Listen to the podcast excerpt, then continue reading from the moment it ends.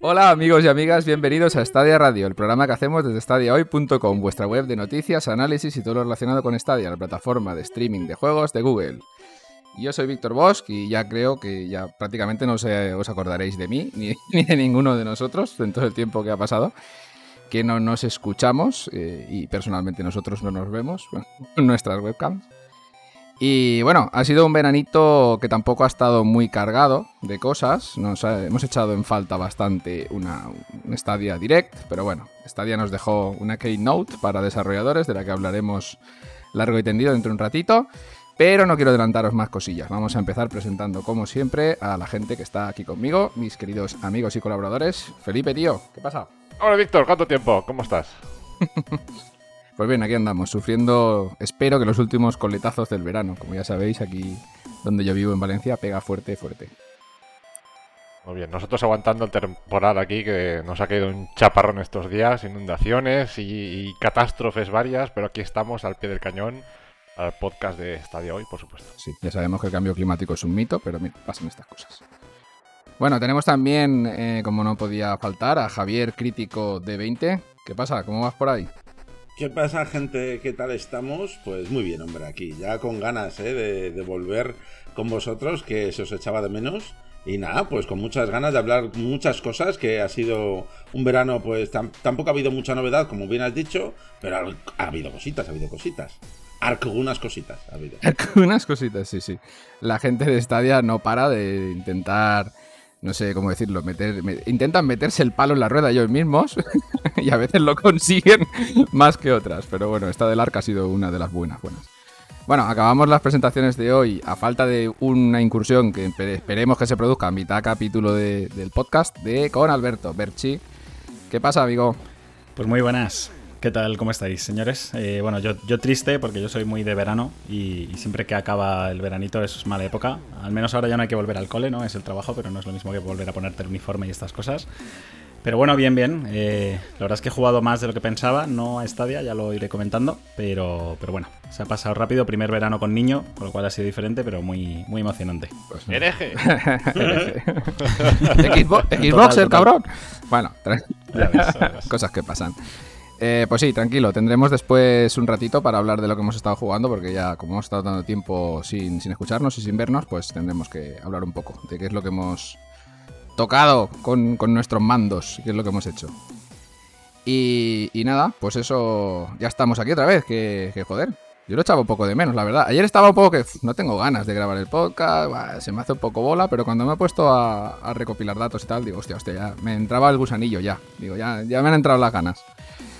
Y bueno, chicos, este es el capítulo 1 por 21. Como ya dije, no quiero cerrar la temporada en verano como hacen todos, pues porque me da la gana. Prefiero cerrarla en Navidad, que haremos, un, espero, un pequeño paroncillo, aunque sea de dos semanitas, pero bueno, eso ya lo iremos hablando. Y si queréis, bueno, si queréis no, eh, lo que le comentaba antes a Javier, y os lo comento a todos, ahora que ya en el podcast, eh, no he querido tirar mucho atrás con las noticias y con todo lo que vamos a hablar hoy, porque lo veo también una tontería, tampoco han pasado demasiadas cosas destacables, así que vamos a tirar de actualidad y vamos a ir a lo que ha pasado recientemente, que creo que va a ser lo más interesante, y así tiramos todo para adelante. Vale. ¿Ha cerrado Stadia? Eh, todavía no, tío. Todavía sigue abierta. Vámonos para las noticias. Bloque de noticias. Hola. Sí, sí, voy. ¿Alguien ahí? Esto es, la empanada, la empanada de la vuelta. Pues bueno, vamos a empezar con las noticias más importantes que, hemos tenido estas, yo diría, últimas dos semanas. Eh, así que vamos a empezar fuerte. Eh, ya tenemos disponible en España Ubisoft Plus, el servicio de Ubisoft, intra, intradispositivo, intraconsola, intra lo que queráis. Si lo contratáis está disponible en todos los sitios donde podáis jugar a juegos de Ubisoft, ya sea un PC, una consola, bueno, la consola que lo tenga disponible. Y en este caso, Stadia ya ha llegado a España. Estuvo, si no recuerdo mal, eh, con una ofertaza de un euro el primer mes y te hacía Founders, que para ellos Founders es mantenerte el precio al que va a estar actualmente. Y pasó ese día de un euro, mucha gente pues no lo tuvo en cuenta y al día siguiente valía 14,99, que es el precio que se va a quedar para los founders que hayan comprado este primer mes. Porque tienen previsto subirlo a 17,99, creo recordar. Bueno, yo os doy mi pequeña opinión como jugador, eh, como jugador, como poco jugador de los juegos de Ubisoft, vamos a decirlo así. a mí me parece carísimo, 14,99, por una suscripción aparte digamos, a, un servicio, ¿no? Que en este caso es Stadia. Eh, habrá gente que, por supuesto, le saque brillo a esto, pues de una forma bestial, porque, como comentaba un compañero, por ejemplo, este mes que viene, el día 7, si no recuerdo mal, sale Far Cry 6. Y el que haya pues, pillado por 15 euros, pues disfrutas de una novedad de 70 euros. Eh, en ese caso, pues es una maravilla, ¿no? Pero claro, eh, si, lo, si te lo planteas como una suscripción a largo plazo, estamos hablando que son 175 euros al año, y si los juegos de Ubisoft te hacen un poquito, o los juegas así de pasada o tal, yo lo veo carísimo, la verdad. Yo lo veo, a mí me mola. A mí me mola. No voy a poner contrapunto ahí, ya empiezo ya a, sacarte punta. Eh, es un servicio Ubisoft, todos los juegos que tiene están doblados en, castellano. Aparte, eh, tiene muchos juegos de, mucha calidad y con lanzamientos y no anuales, eh, bianuales y demás. Eh, tiene juegos que les puedes echar millones de horas. O sea, y aparte de esto, con la suscripción estamos hablando de que te entran las ediciones más completas, con todos los DLCs, eh, contenido adicional para aburrir, entonces si te mola un poco, es que si te entran un poco los juegos de Ubisoft, que son muchos y muy buenos, Ghost Recon, The Division 2, eh, estos los que hay en catálogo ahora, ¿eh? de los Assassin's Creed, eh, que tienes horas para aburrir más luego todo lo que salga. El nuevo Far Cry, eh, luego cuando lancen el, el Top Clancy's Defiance, este que es, free to play, pero tendremos contenido, los suscriptores tendremos contenido adicional segurísimo y exclusivo. Eh, eh, hay mil juegos, te puedes aburrir.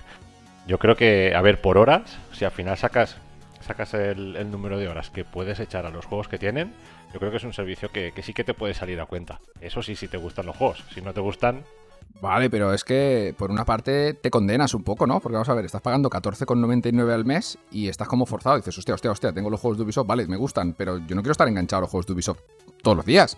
14,99. Eso, es lo, eso es lo bueno que tiene, que puedes decir, mira, este mes me apetece jugar, eh, yo qué sé, me apetece jugar el Assassin's Creed, pues pagas, pagas 18 euros te juegas el Assassin's Creed, le metes fuego al Assassin's Creed y el mes siguiente, si no puedes jugar no te apetece, cancela la suscripción y, al mes siguiente pues, te juegas el Far Cry. Vale, si te lo tomas así, que es el razonamiento que hizo Berchi hace un tiempo, me parece perfecto, porque yo es la única manera en la que lo veo medianamente rentable.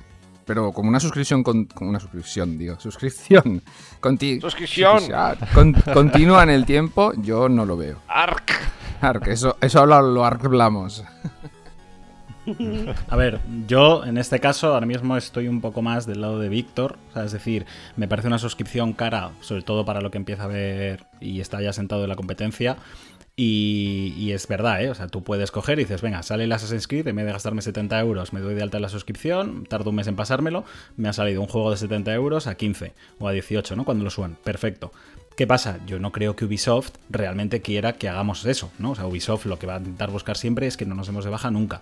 Para eso, lo que yo veo que no encaja bien y que entiendo que acabarán cambiando la política es, lo que no puedes hacer entonces es concentrar todos tus lanzamientos a finales de año. Es decir, yo os estuve pasando ahí porque la gente yo creo que tiene la sensación de, que en Ubisoft, o sea, perdón, de que Ubisoft lanza más juegos al año de los que realmente lanza, ¿no? Yo estuve mirando el otro día y lo que se me escapase, yo miré en la Wikipedia, igual estuve cinco minutos mirando, tampoco más, pero a mí me salía que habían salido cinco juegos en, 2020. El Hyper Escape, el Watch Dogs Legion, el, Assassin's Creed Valhalla, el Just Dance y el Immortals es raro que si te gustan mucho esos cuatro, te guste mucho el Just Dance, ¿no? Pero bueno, puede ser. Con lo cual, igual ya para ti ya solo han sacado cuatro, ¿no?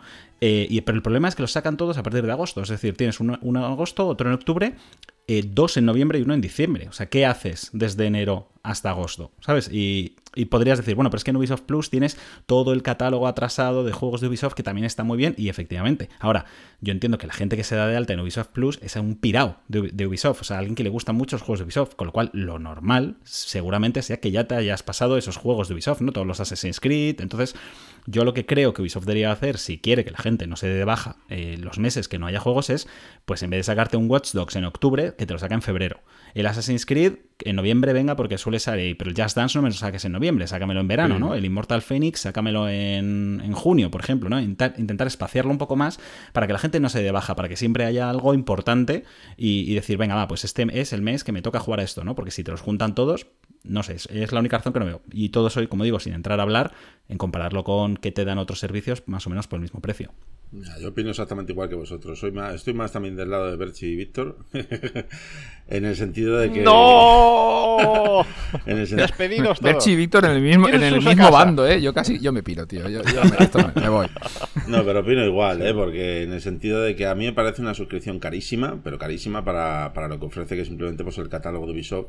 Que a pesar de que sean juegos, que sí, que son larguísimos y que te ofrece una cantidad de horas ah, brutal, y si te gusta muchísimo todo este tema y tal, pues oye, pues genial, ¿no? Pero es la suscripción más cara que conozco yo de las que yo manejo un poquito. O sea, es más caro que el Stadia Pro, es más caro que el Xbox Game Pass. Eh, comparándolo, por ejemplo, con PlayStation Now, si lo divides lo que cuesta eh, anualmente, es más caro, o sea, es más caro que, todo.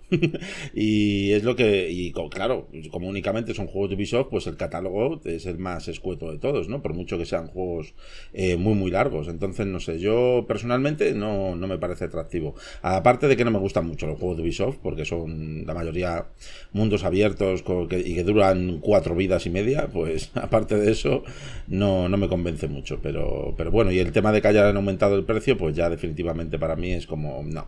Yo no. A ver. Eh, Además, que es, lo que, acaba, es lo que acaba de decir Javi y que habías dicho tú antes, Víctor, que es. Eh, encima te tiene que gustar muchos juegos de Ubisoft y no salir de ellos. O sea, es decir, ya Ubisoft aunque hace juegazos, joder, se nota mucho que reaprovechan cosas. Y, tú juegas a un Ghost Recon y juegas a un The Division, y aunque son juegos diferentes, se nota que hay muchas cosas recicladas. ¿Cómo no? O sea, lógicamente, ¿no? Si ya tienes mil mecánicas programadas y animaciones y demás, pues lógicamente las vas reutilizando de un juego a otro. Entonces, si solo juegas a los juegos de Ubisoft, estás un poco envuelto en una especie de nube de que todos los juegos son parecidos y ¿qué haces? Si, si te apetece jugar a otro tipo de juegos, no juegas, ¿sabes? Entonces, tendrás que dejar tiempo también para los otros juegos que salen a lo largo del año. Entonces, como tú dices, yo creo que lo ideal es darse de alta y de baja cuando lo vayas a jugar, pero creo que eso va a ser más complicado porque Ubisoft debería espaciar más sus lanzamientos. Entonces va a ser complicado el hecho de decir, bueno, mm, me doy de alta, pero solo voy a tener un juego interesante este mes nuevo al que jugar, ¿no? Porque Ubisoft, lógicamente, le interesa que estés pagando durante más meses. Pero bueno. Sí, el objetivo de todas las suscripciones, sea la que sea, al final es eso, es que sigas suscrito, ¿no? Que todos los meses pagues. Eh, aquí tienes razón en que ahora mismo, este año pasado ha sido un poco pufo, ¿no? Cinco juegos solo y encima todos un poco juntos. Pero es que Ubisoft ahora mismo está en un proceso de, cambio. Lo que pasa que esto, pues mucha gente no, lo sabe, no lo ha leído, ya lo hablamos una vez. Eh, están pasando todas sus sagas a, otro formato. las nuevas entregas, ya veremos si este año que viene o lo demoran más, van a pasar a ser muchas free to play y algunos juegos como servicio. Ya veremos cómo le sale todo esto a Ubisoft. Yo lo veo un movimiento muy arriesgado, mover todas sus grandes sagas a este tipo de, formatos. Pero, pero bueno, no sé tampoco cómo afectará esto al, al, Ubisoft Plus este, porque supongo que ellos lo que pretenderán es eso, de, alguna forma que sigas suscrito, ¿no? No que te suscribas un mes, juegas a su, a su juego de salida de 80, 70 euros, te lo pases en ese mes, lo fundas a tope, porque claro, has pagado, para eso lo has hecho, y el mes siguiente ya no sigas suscrito hasta que no salga el siguiente pelotazo. Bueno, no sé, es una pelota calentita. Eh, yo por lo que he leído y por los ánimos de la gente, la gente tenía muchas ganas de Ubisoft Plus. Yo creo que demasiadas, yo veía unos ánimos excesivos. Pero bueno. Yo, a ver, yo sigo, eh, bueno, os, comento, vale que los lanzamientos pueden estar más o menos unidos, ¿no? Eh, juntos, ¿no? Por, por, el tema, pues a nivel comercial, de cara a Navidades, se vende mejor y demás. Pero al final son juegos que te dan muchas horas y aunque salgan juntos, no te los puedes jugar todos en ese, en ese tiempo. Si te lías con un Assassin's Creed, puedes estar. Eh, yo hablo desde mi experiencia de decir, vale, yo he jugado al último Assassin's Creed.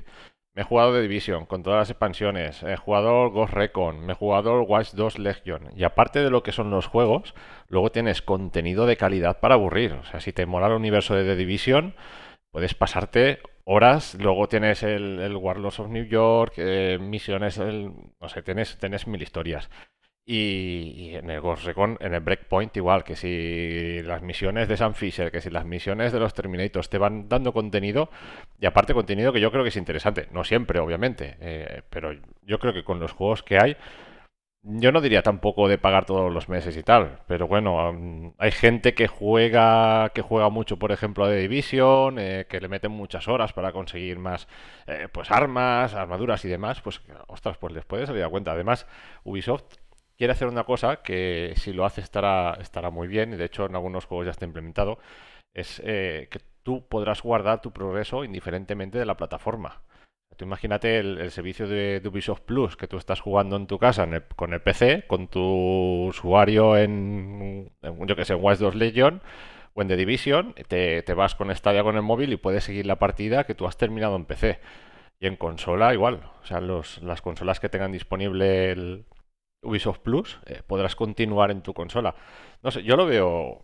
Lo veo de todas formas, eso justo que acabas de decir, para un usuario normal bueno, le puedo entender el balón, para un usuario de Stadia nos da exactamente igual ya, porque eso ya nos pasa, ¿no? Yo voy al ordenador y sigo la partida que, vengo de hacer en el móvil, que vengo de hacer en la tele, ¿no? O sea, eso ya te lo da Stadia de por sí, al, al ser multidispositivo y demás. Entonces no es un valor añadido que me está aportando, salvo pero bueno, por, yo por ejemplo en mi caso, yo tengo, yo tengo un PC tocho, tengo una 3080. Ya, y lo instalas, dices, ¿no? Claro, entonces, eh, no sé, yo por ejemplo, si estoy, si estoy en casa en la oficina, en mi habitación, pues pongo, me pongo a jugar con el, con el PC. Que quiero salirme fuera al televisor, pues me pongo en la consola, me pongo Stadia. Que me voy con el móvil, pues me pongo Stadia, por ejemplo. Entonces, lo importante también al final es tener la alternativa, ¿no? Está claro que Stadia ya te da esa versatilidad.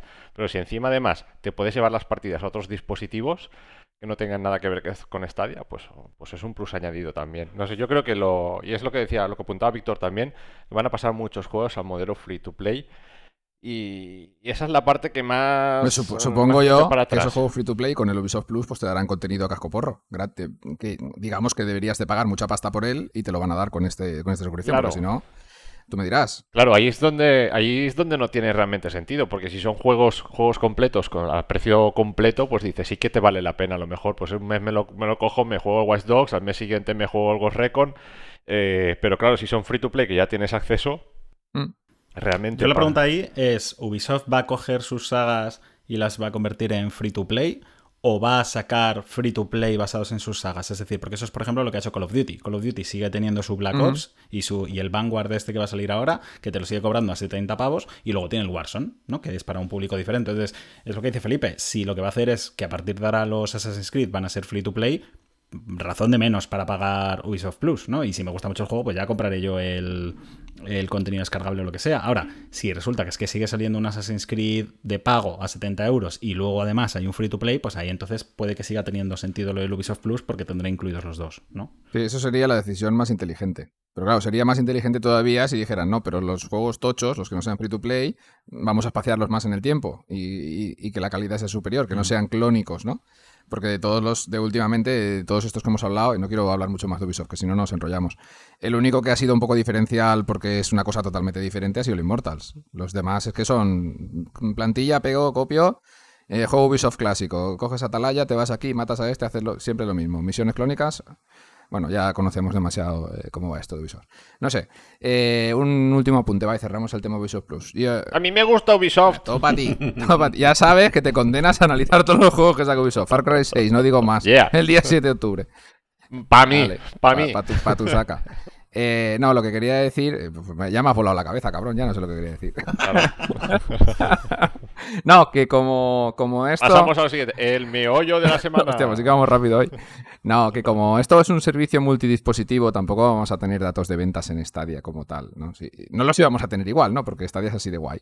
Pero no vamos a saber cuánta gente ha contratado esto desde Stadia, ¿no? Por decir, yo solo tengo Stadia y me gusta Ubisoft, ¡pam! Lo contrato, ¿no? Porque esto lo puede contratar alguien que tiene PC o que cualquier otro dispositivo donde esté, ¿no? el, el Ubisoft Plus. O sea que nos vamos a quedar sin saber cuánta gente se ha suscrito.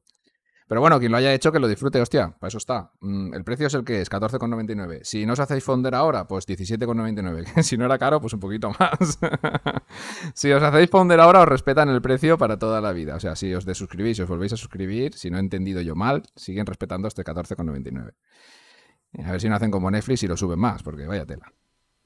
Si cambiabas la suscripción, creo que ya no. O sea, si dejabas de pagar, creo que luego ya no te lo respetaban. Ah, sí, pues bueno, pues madre mía. Pues Me suena, pues no lo sé, leeros las condiciones y términos del contrato detenidamente. Pues se pueden cubrir de gloria con esto.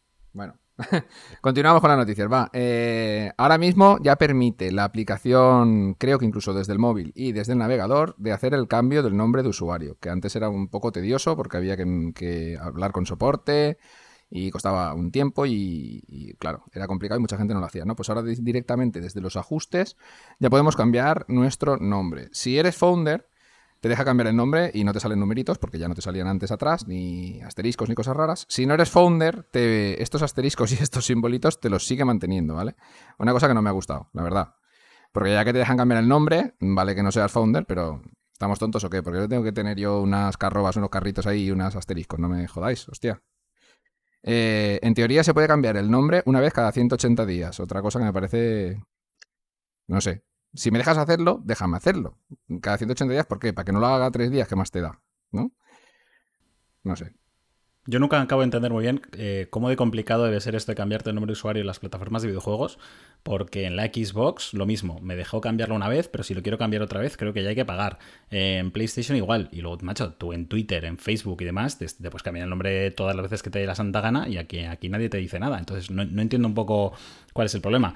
Con respecto a lo de la almohadilla y los números, sí que es verdad que queda feo, pero es verdad que si la alternativa es que yo quiero ponerme mi nombre y me dice, no, lo siento, ese nombre ya está cogido y tengo que cogerme uno radicalmente diferente, pues prefiero esto, ¿no? Prefiero que se vea mi nombre el que yo quiero, aunque luego tenga unos numeritos detrás, porque eso permite que haya muchos nicks eh, parecidos, ¿no? Y que si alguien ya me ha cogido mi nick, pues no, voy a hacer, tengo que aguantar. Voy a hacer un, perdona que te corte, voy a hacer un llamamiento a toda la comunidad de Stadia hoy, y es cambiaros el nombre todos y poneros Berchi. todos Berchi, por favor. Poneros todos Berchi. Necesitamos 150 berchis. No, pero ¿sabes lo que pasa? Es que yo siempre lo he odiado porque cuando jugaba en la Play 3, que ahora en la Play 4 lo tengo configurado diferente y ya no, pero te salía cada vez que se conectaba alguien, ¿no? La notificación y demás. Eh, yo me costaba horrores saber, recordar quién era ese amigo, porque la gente se pone nombres tan raros, sí, sí, sí. ¿sabes? Y no sé si es en parte porque te gusta ponerte un nombre distinto para que no sepan quién eres y demás, o en parte por eso, porque yo qué sé, porque si intentas poner Pepe, te sale, pues Pepe lógicamente ya está cogido, cógete otro, y la gente acaba inventándose nombres raros. Pero yo abogo por los nombres normales y corrientes, que te reconozca quién es. O sea, crítico, sé que es crítico, ¿no? Porque siempre se ha llamado así.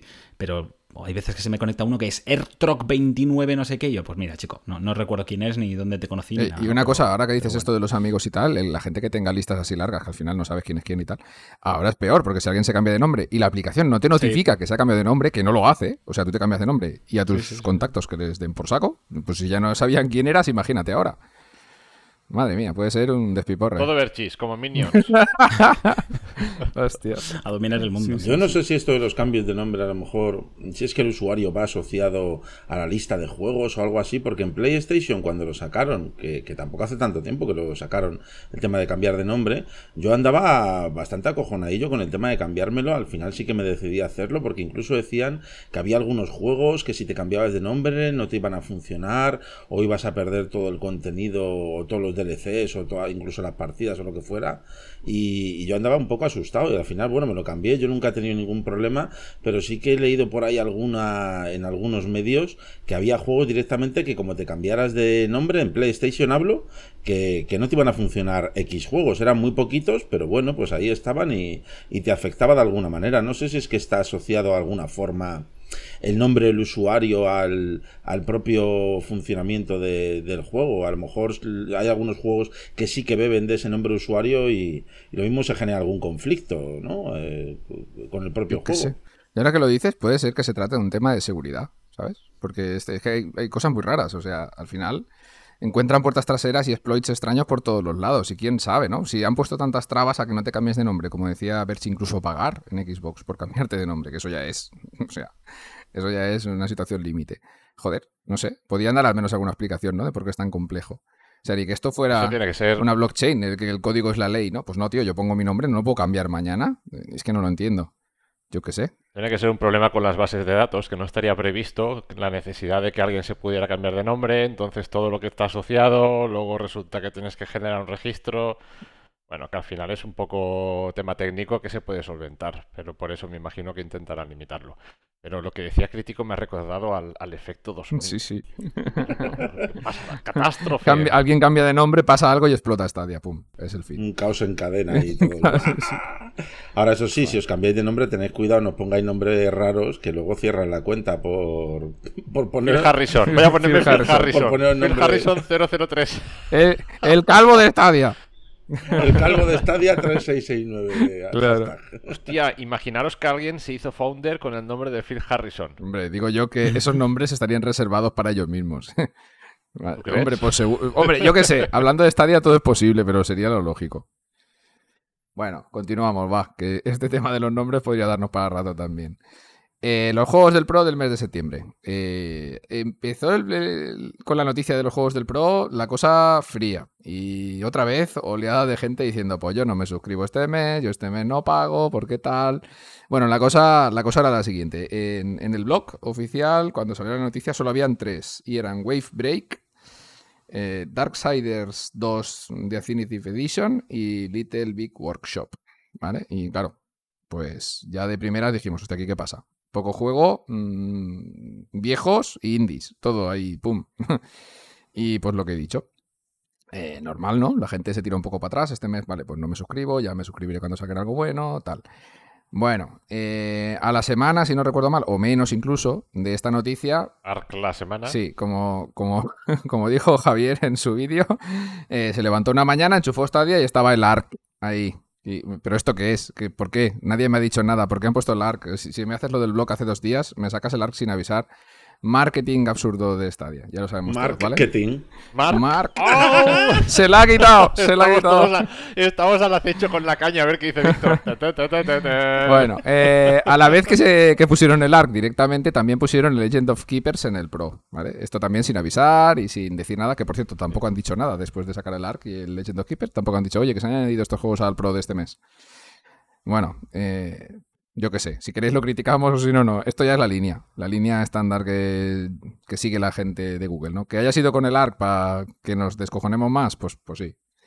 Eh, un año esperándolo y lo ponen así. Yo no lo acabo de entender. O sea, que te anuncien los juegos pro de un mes y que no, no te anuncien todo lo que van a lanzar. Así de buenas a primeras y que te digan, vamos a publicar esto, esto, esto. También hay que decirlo, el ARC llegó como llegó. Bueno, llegó, está, Bueno, eh, ahí- está como es, está. Es que la risa, Lo, enciendes. la risa máxima, no sé si lo has visto, Felipe, pero es que es un port de PC, tal cual, sin nada, sin ningún cambio. Entonces tienes los sí, ajustes sí, de. PC que tocando 4 o 5 ajustillos, el juego va bien. Pero si tú no tocas nada, es una puta castaña.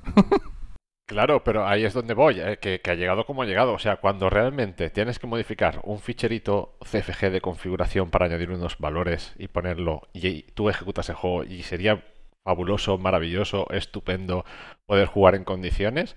No, tú le das al play y, juegas mm, con unas condiciones horrendas.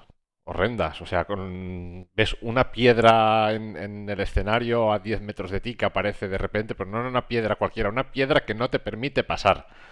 O sea, es, es tremendo, es tremendo. No, y es lo que decía Víctor, ¿no? Que que apuntaba Víctor. Hay, un, hay una configuración que tú te metes en las opciones, eh, pulsas una tecla para que te muestre un menú, pones unos parámetros y el juego funciona bastante bien. Eh, no sé, no lo entiendo. Hay muchas cosas que Hostia, si es me estoy que volviendo negativo. si era tocar, eh, ya está, ya, esto ya es por rebuscar, pero si era tocar tres parámetros en la configuración del juego, para que en Stadia funcionase bien, los desarrolladores no han testeado el juego, no han tenido un año para testearlo y tocar ya esas configuraciones y dejarlas por defecto. Hostia, que se les van a tirar a la cabeza, es que parece que no tengan, parece que no sepan lo que están haciendo. Es, es absurdo. Stadia tiene que, tiene que mejorar mucho el control de calidad. Sí, no, pues ya hablaremos después, porque si lo que quieren es aflojarlo más, no sé yo, Bueno, que, deje- que dejen la puerta abierta y pues Stadia es shop, ¿no? Y a la correr. un- un tet- estoy viendo un, Tetris a 30 frames por segundo. Madre mía, es que es súper lamentable. Bueno, a los que a los que les guste el ARC y lo hayan probado y no les haya funcionado bien, por favor que, que se miren esto de la configuración. eh, y ya está. Eh, si no recuerdo mal, eh, no sé, Javier, si tú hiciste algún vídeo al respecto, pero Crimen tiene un vídeo, ¿vale? Crimen en Sí, la nube, podéis, un- podéis echarle un vistacillo que os explica cómo, cómo poner la configuración bien, porque es que es muy triste que el juego no funcione, como dice Felipe, con piedras que te aparecen y te, y te, te limitan el paso en tu propia cara. La putada de esto es que cada vez que pongas el juego tienes que hacer otra vez lo de. Ah, cada vez que la juegas. consola, los parámetros, sí, sí, sí, no lo guarda. Claro. Tienes que estar haciéndolo todo el rato, o sea, es un coñazo. Pero es, es un putadón, es un putadón porque me da, me da mucha rabia, me da mucho coraje que ejecutes un juego como el de Division 2 y vaya de la hostia. Fluido, súper bien, el juego es una maravilla. Y pongas otros juegos y, por ejemplo, este Ark que dices, no es a nivel, a nivel de hardware, no es, porque si haces, si pones estos parámetros, el juego funciona que te cagas también.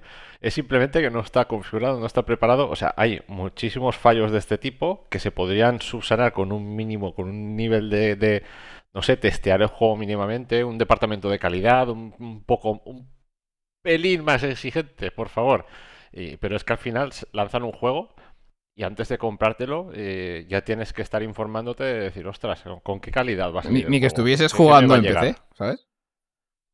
Claro, sí, tío, para eso te lo compras en PC, ¿no? Y ya tocas tú lo que te dé la gana, para que te funcione como tú quieras. Claro. Es que, macho, Claro. no sé. De hecho, es, es lo que iba a decir yo, ¿eh? que estáis obviando, que decís, eh, o sea, criticándolo lógicamente, dices, pero bueno, es verdad que puedes tocar estos parámetros y funciona bien, pero eso solo lo puedes hacer en PC, ¿entiendes? No, no, no, no, no, no. En, en- la en tele, el juego de. Stadia Stadia, en Stadia Sí. te metes y están las configuraciones como, en- como si fuera en PC. Tú las cambias manualmente a lo que a los valores que funcionan. Ah, vale, vale, o sea, lo puedes hacer en la tele también. Sí, sí, entonces, sí, sí, sí. Lo que pasa es que tienes que empezar A hacerlo en un ordenador. Porque, Sí, porque hay si no, no hay que tienes que teclear un, hay el- la tecla que te abre la consola para los comandos, Ah, la tienes que abrir con que teclado. encima no hay que abrir la consola de debug, ¿no? Para poner tu Claro, claro. Hostia puta. Y luego eso te lo pasas eso, al Chromecast. entonces yo me pregunto, si yo quiero jugar en la tele, ¿cuál es el proceso para jugar en la tele, pero bien, con esas cosas bien puestas? Pues tirar la tele por la ventana y te- a ver si coge velocidad. Te, ha- te hago yo un resumen. Te puedes ir a cagar. A cagar. Ah, claro. Nada, Bueno, te, lo, te lo abres pues no sé, primero en el PC, eh, metes todos los comandos y luego eso lo trasladas al, al Chromecast, ¿sabes? Pero cada vez que inicias sesión en el juego, ¿no? No, no, no. O sea, Es terrible. Ar que sí. madre mía. No sé, yo y ya por complementar, teniendo en cuenta que estamos hablando de los juegos de septiembre, para mí, pues eso, vuelven a ser decepcionantes, sinceramente, porque los primeros ya eran decepcionantes y luego dices, bueno, pero han metido el ARC y el otro. El ARC, estamos ya hablando de cómo va, y el otro tampoco me parece nada del otro mundo.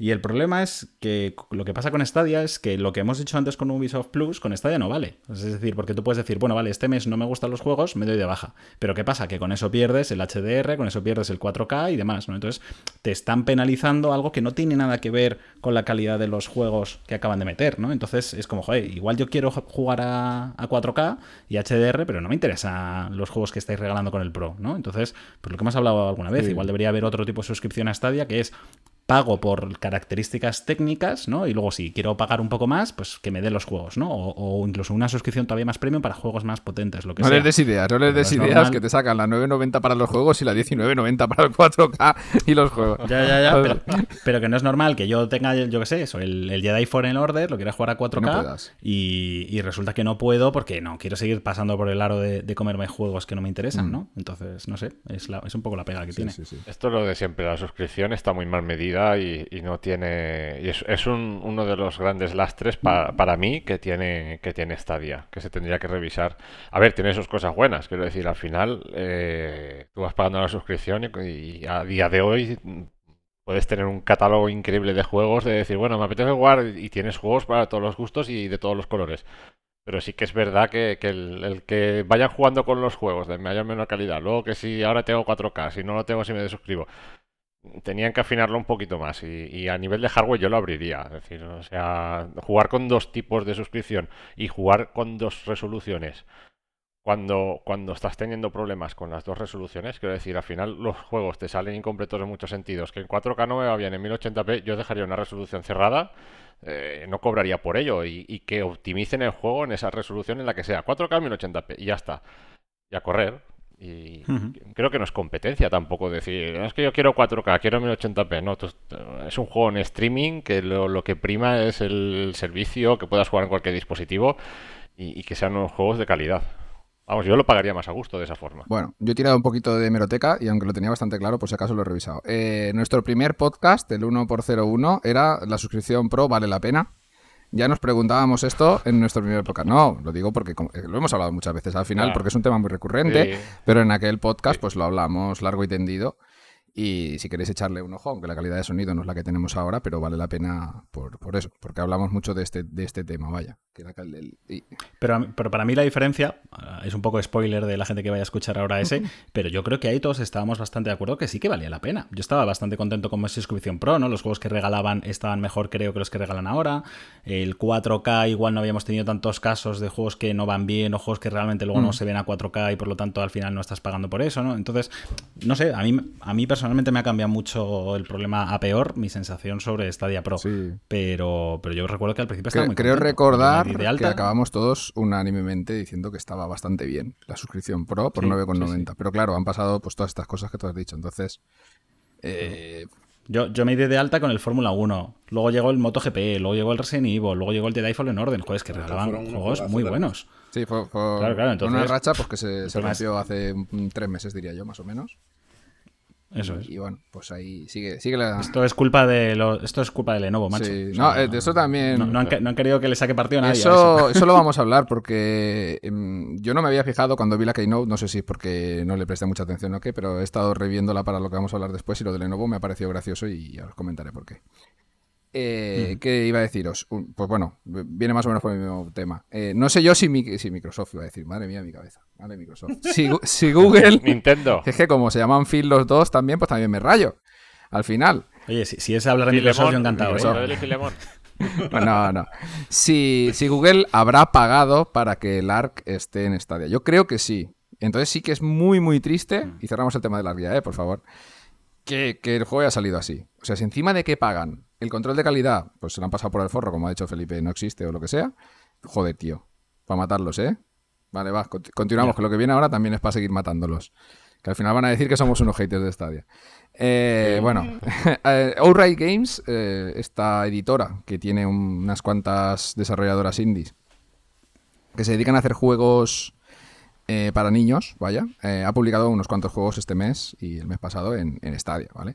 ¿Qué ha pasado? Que varios de ellos, eh, el más esperado, la patrulla canina, ¿eh? ¿Cómo es? ¿Cómo se llama? Cachorros al rescate, creo que es, o algo así. Estaba en inglés. O sea, me parece muy bien, ¿no? Que tú quieras que tu hijo sea bilingüe y tal, o trilingüe, ¿no? En el caso del mío. No por nada, no soy, pues soy de Valencia, hablo valenciano y aparte hablo castellano, ¿no? Pero claro, hostia, que no me des la opción de poner el juego de la patrulla canina en castellano, en español, como queráis decirlo, me da igual, ¿sabes? Para, para que los niños lo entiendan perfectamente y jueguen con sus muñequitos favoritos y que los entiendan cuando hablan. Hostia, no sé, Javier, tú que, tú que te llevaste la hostia, aunque tus hijas ya lo habían quemado en otras plataformas, pero cuando lo pusiste dijiste, madre mía, otra vez no, Doom, Está, está el análisis del juego hecho por Javier, pendiente de publicar en la web, que en unos días lo tendréis por Doom, ahí. Doom Returns. Es que es esto que le ocurre mucho a Stadia, ¿no? Porque sin querer volver al tema de Ark, pero es que Ark encima está en inglés también. O sea, ocurre con ocurre con un montón de juegos. Yo creo que juego, los juegos que en las propias opciones del mismo no te permite el cambio de idioma, directamente Google, no sé cómo tendrá sus blades o sus servers o lo que sea, pero que pum, se ve que bebe del, del, del propio eh, sistema en el que está instalado y si dice, pues el idioma es inglés, pues inglés el juego, ya está, y no se preocupan en Claro. más. ¿sabes? Claro, eso es como si tu Play 4 tú la configuras en, espa- en español, eso ¿no? es. Y entonces todos tus juegos inician por defecto en español si lo tienen, ¿no? Esa opción. En este caso, Eso como es. tú en tu Stadia, esa que está en la nube, no has configurado. Bueno, sí, en realidad sí, sí que has puesto que hablas español, porque a ti te sale el menú en español, ¿no?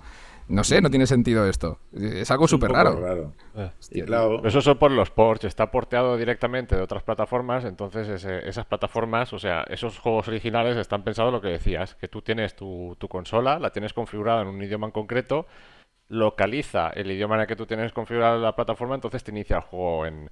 Claro, Stadia no tendrá Blades eh, configuradas en españolas, Blades en inglés. Blades en inglés, entonces irá todo, pero esto, esto le ha pasado a Outright Games, le pasó también a, a Ubisoft con el Watch 2 Legion que se ejecutaba en el Doom, también hubo una temporada Sí. que estaba en inglés, entonces, en el fondo es- lo hacen por nuestro bien y quieren...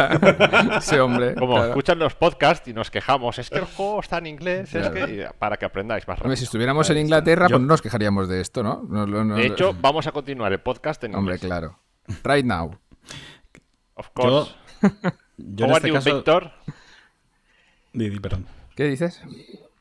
Ah, no, no, que digo, que yo en este caso sí que es verdad que soy el que menos se va a quejar porque yo siempre los juego en inglés, pero es verdad, lo que no he entendido nunca es eh, ¿qué aporta lo que acabas de decir? Eh, la tontería esta de que el idioma lo elija el idioma en el que venga la consola puesto. ¿No? O sea, es decir, tanto te cuesta que al principio del juego haya un menú que es selecciona tu idioma, tío, como toda la vida. O sea, pues porque a mí me pasa, ¿no? Que de repente me doy cuenta que el juego, por lo que sea, porque a mí la interfaz de la Play no me gusta tenerla en, en inglés, porque ahí no me aporta tampoco gran cosa. Entonces, me pasa que me meto en un juego, veo que es de los que no deja seleccionar el idioma, entonces tengo que salir, cambiar el idioma de la consola, resetear la consola, e iniciar, y entonces ya al final me la he dejado en inglés, porque ya ha pasado de esto, pero ¿qué le cuesta tanto realmente a las compañías? El poner un menú delante. Yo creo que no molesta tanto, ¿no? O sea, no, no sé. Y sin embargo, molestas a mucha gente que igual quiere tener la consola en un idioma, pero un juego determinado. O, a veces pasa que un juego lo quieres jugar en español y otro en inglés. Y punto, ¿no? Igual que una serie de Netflix, igual te la quieres ver en español, otra la ves en inglés, porque una te gusta más o menos. Pues no sé, tío, da, la opción de elegir, ¿no? No asumas que, la gente va a querer eh, verlo en el idioma en el que tenga puesto la consola, ¿no? Es como si el control, por obligación, te lo tuvieras que jugar en español. Pues no. O sea, no lo jugaría nadie, eso es horroroso. que te den la opción de ponerlo en alemán, aunque sea para no escuchar las voces en español que son horrendas. Víctor se lo ha jugado en chino tradicional. Subtitulado en, mandarín. Así se entiende mejor. Bueno, esto, esto tienen que mirárselo. Esto es otra cosa de estas de la calidad que hablábamos antes, de los controles de calidad, que se lo tienen que mirar, porque no puede salir un juego y que no te deje cambiar el idioma. Y da, igual, supongo yo que esto lo habrá pasado a usuarios de otros países, pues lo mismo, no sé. No sé en qué idioma. se ejecuta por defecto, en el caso de la patrulla canina, en, inglés y ya está, no hay cambio posible de idioma dentro del juego. O sea, nos quejamos aquí en España, pero supongo que a un francés pues le habrá pasado lo mismo, si no quiere jugarlo en inglés, vaya. Y, no sé, Javier, tú que seguramente estarás un poquito más informado, había más juegos de Outright que les pasaba lo mismo. O Felipe igual lo sabe. Yo no únicamente he visto el de la patrulla canina, no, no me fija los demás. El que más se habló es de la patrulla canina. Eh, y estuvimos investigando para ver si alguien tenía algún juego más, pero no nadie había comprado ningún juego de Outright Games y no sabíamos exactamente. Pero tampoco me extrañaría, ¿eh? Que... es que, claro, lo que pasa es que no tenemos confirmación también de esto. Yo recuerdo que también, eh, sí, había mucho hype por el ARC, pero hostia, también había mucho hype por el de la patrulla canina, porque aquí casi todos somos padres y a muchos de nuestros hijos sí, es verdad, en el canal de Telegram era una risa, mucha hostia, mis hijos, qué bien se lo van a pasar tal. Y cuando lo pusieron, que está en inglés, nos han timado, que está en inglés, madre mía. Buah. Bueno, yo ahí siempre digo lo mismo, macho, que nosotros nos pasamos el Ocarina of Time en inglés y, tampoco se murió nadie, ¿no? O sea, no pues sé. Sí, pero, sí, sí, pero bueno, pero que sí, sí, ¿eh? que lógicamente si está en español el juego, porque encima existe en español, pues, tío, te tiene que dar la opción de elegir. Hostia, tío, que yo me pasé el Resident Evil 1 en inglés, tío, que no sabía ni, decir hello, ¿no? Y hice la combinación de la, del, del Holt ese o como se llamara, que eso era imposible por, por ensayo y error. Yo me pasé yo me pasé el Final Fantasy Crisis Core en japonés, porque me lo, me lo descargué de, internet antes de, meses antes de que saliera aquí. No me enteré de nada de la historia y me lo pasé entero, tío. o sea que vamos, menos quejas. Hombre, lo mejor era, aquí hay que disfrutar de los Lo mejor era, la, historia, tío, el Crisis Core, cabrón. Pero, pero es que, perdona, tú no sabes la historia que me inventé yo, que era mucho mejor. Porque yo veía las escenas y digo, esto es que le está diciendo que la ha traicionado porque no sé qué. se tiraban ahí. Hay que hacer un Final Fantasy remake. remake. Se tiraban 75 minutos hablando. el Sephiroth. Director's Cut. De, repente veía que dos eran amigos y yo, pero si no puede ser, ¿no? Porque este mató a su padre. ¿Cómo van a ser amigos ahora, no? Madre mía. Pero bueno, va, vamos a dejarnos de, fallitos de Google. Bueno, va, no. Esto también es un fallito, aunque un fallito porque nos hemos enterado. Eh, supongo que esto salió, no, me he informado demasiado, pero creo que lo leí en su momento. Eh, de esto salió del, famoso juicio de Epic contra Apple, ¿no? Google intentó comprar Epic Games, pero así, o sea, titular, clickbaitero, pum. Pero es que encima es verdad. No sé qué les ofrece, no sé qué les ofrecerían, porque esto lo... Le doy dos caramelos y un cromo de Ronaldo. Hostia, pero un cromo de Ronaldo NFT, porque valga un millón de, un millón de trillones de euros, porque si no, dime tú. Vamos a ver, lo vuelvo a decir, lo he dicho muchas veces ya en este podcast. El último año, Fortnite generó 9 mil millones de dólares. Fortnite solo. ¿Qué coño vas a pagarle a Epic para, comprarla? No, pero aquí la clave, que, no lo sé, seguramente tú sí lo sabes, que es, lo estaba mirando ahora, aquí la clave es en qué año ah, se intentó hacer esta compra, porque si fue antes de Fortnite las cosas cambian muchísimo. porque Epic no era ni la mitad de lo que es ahora después de Fortnite. Claro, claro, claro, No, hombre, yo supongo que sería... Estoy intentando ver la fecha. Yo creo que fue post Fortnite. Yo, creo que sí. Sí, pues. Porque pues todo sí nació a raíz de los locura. beneficios que daban las Claro, aquí- compras adicionales. de Exacto, Fortnite. exacto. Aquí la pelea, que ya la hablamos, creo, en el último podcast, fue por eso, porque Google, eh, Epic quería saltarse el- el 30%, que se lo rebajaran. Ah, ¿No os acordáis? Para publicar Fortnite en Vale, Stadia, sí, la condición era así. Sí, sí, sí. que en el Google Play le bajaran el 30%, y claro, eh, Google dijo, pero tú, ¿dónde vas? ¿Tú flipas o qué? Yo no te bajo nada. Where do you go? ya va, ya. Let it go. Claro, yo no quiero decir números, pero esto sería muy de risa. Esto sería para verlo por una camarita, ver aquí a los directivos de Google con los de Epic, intentando darle el maletín y el otro que no quiero tu dinero, tira por ahí, hombre, que me sobra la pasta. Tráeme a Mbappé y déjate de... Claro. No sé, me parece una cosa graciosa, la verdad, que intentaran comprar Epic Games. Hostia.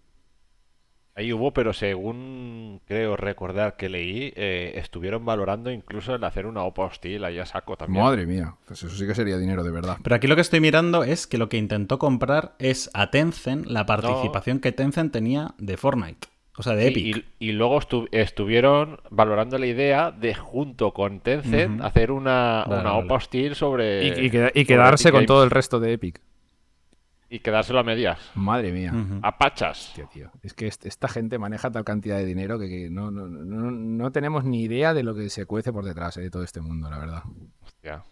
Qué, qué- qué risa tú. Bueno, va, vamos a dejar el tema este de Google con Epic, que a mí ya te digo, me hace más gracia que otra cosa. Tenemos este, estas semanas pasadas un par de juegos listados, eh, que uno que yo creo que ya estaba porque ya hablamos de él, pero bueno, me sale como que como noticia reciente en stadio.com que se ha listado Super Animal Royal. Igual era un rumor y ahora se listó oficialmente. Eh, no, se, se listó en una agencia de estas de calificación de contenido y luego se volvió a listar en otra. Y, Mm. y bueno, Ah, eh, vale. pues es inminente ya que llegue. Sí, porque ya está disponible en las otras plataformas. Este Sí. Battle Royale de animalicos asesinos, que es súper... Creo que era free to play. Sí, sí, free to play, free to play. Recordar que era free to Sí, play. sí, lo es, lo es. Que tiene una pinta, pues eso, súper graciosilla. Para echar unas partiditas rápidas con los colegas y echaros unas risas, tiene muy buena pinta. A ver si llega y lo probamos entre nosotros y a ver, a ver si las sensaciones son las que da. Bueno, Los colaboradores de Stadia hoy ya sabemos qué animalito nos cogeremos. sí, un cerdito. Un cerdaco. ¡Cerdaco! Cerdaco. Bueno, eh, también se ha listado, que este Javier seguramente sabrá algo más que los demás, supongo yo, eh, por el tipo de juego que es. Darkboot se ha listado para por PEGI y por SRB, estos organismos de, de calificación por edades, para Stadia también. No sé si lo conoces, Javier, juego Darkboot.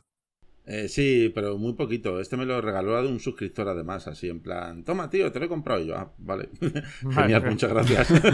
y, y nada, lo estuve probando y es un juego así en vista de isométrica. Isométrica. Vista verchimétrica, verchimétrica. me lo he imaginado, ¿sabes? Me lo he imaginado. Viendo tu cara. Pero se nota que se ha parado, Claro. ¿eh? Le ha dado vergüenza. ¿Lo digo o no lo digo? Y bueno, lo he probado muy poco, la verdad. Le Estuve jugando así como una orilla y tal. Y hombre, tiene pinta de estar guapo. Tiene pinta de ser complicado. Eso sí, me pareció bastante jodidillo, ¿eh? Tiene pinta de ser difícil. Y, y nada, pues así una temática muy oscura y tal. Vas ahí por unos escenarios súper tétricos y, y- y luchando contra criaturas espantosas. Así que bueno, tiene, tiene buena pinta, ¿eh? Lo ponen bueno. Que conste que es, bueno. lo, estoy mirando ahora, es vista cenital, ¿eh? no isométrica. O sea, Ah. con la vista cenital no me preguntéis por qué, tengo menos problema. De hecho, el, el 12 Minutes es de los juegos que más me gusta este año. Ah, es cenital. ni Es, me es- es con la isométrica. verdad, es cenital. sí, sí, es, es, de- cenital total. Eh, o sea, no, no se inclina. ahora- Cuando ya se inclina, ya. Me ha, me venido a la cabeza no- una- un, un esto. Entonces, es tú, cenital, sí. tú que has sido de iPhone siempre y tal, ¿no jugaste a Monument Valley porque es isométrico? No, lo tengo instalado y jugué un poquito, pero vamos, no, no tanto porque sea isométrico, pero vamos, eso no es isométrico, ¿no? Porque puedes girar bueno, es, por todos es los lados. todo métrico. No. Sí, o sea, sé, sé que es muy bueno y más, pero no era simplemente porque no me llamaba el estilo de juego. No por, no por eso. Y porque por aquella época ya no jugaba en móvil, prácticamente. está chulo, está chulo. A ver, que no soy tan hater, o sea, que hay juegos en isométrica que me gustan, ¿sabes? Es, es solo cuando me da la sensación de que creo que el juego podría haber sido mejor sin vista Ah. isométrica y que solo han elegido la isométrica por no Hay, gastarse más hay dinero. juegos en isométrica Porque no que tenía te gustan, dinero. pero el Hades no. Entonces, muy mal. No, el Hades, el Hades no me ha gustado. Expulsado, de, expulsado de este en podcast para siempre. que le gusten a Berchi. Un, dos, tres, responda otra vez. Tut, tut. Pues, pues mira, los, los Theme Hospital y los Theme Park y todos estos sí, sí que me gustan mucho. Eso está muy bien. Mira, Ahora voy a tener que buscar juegos con vista Que, isométrica. que te ¿eh? mole. Ah, ves, ves guardándotelos para después, para cuando hablemos de la que estamos Sí, jugando. sí, sí. bueno, vamos a terminar el bloque de noticias con dos análisis que hemos tenido durante este tiempo que no hemos estado en, en esta día hoy. Bueno, hemos tenido creo que alguno más, pero estos dos vamos a, a hablar hoy. Si queréis empiezo yo que analice Control Ultimate Edition. Pues esto, la edición con todos los DLCs que nos llegó hasta día de Control, que muchos pensábamos que iba a llegar como juego del Pro y fue un para mí fue un fiasco grande que no llegara como juego del Pro, ¿vale? Un poquito lástima, porque hubiera rondeado Bueno, y para mí peor Sí. que solo salga la Ultimate Edition, ¿no? Porque no solo no te lo regalan, sino que encima te obligan a gastarte 40 pavos. Sí, pero bueno, yo creo que ya en todas las consolas y lugares donde no había salido de salida, por redundar un poco, llegó la, la Ultimate Edition. ¿eh? Eh, tanto PlayStation 5, Xbox Series X y no sé qué dónde más era, llegó la Ultimate, porque no se limitaron a hacer las dos, vaya.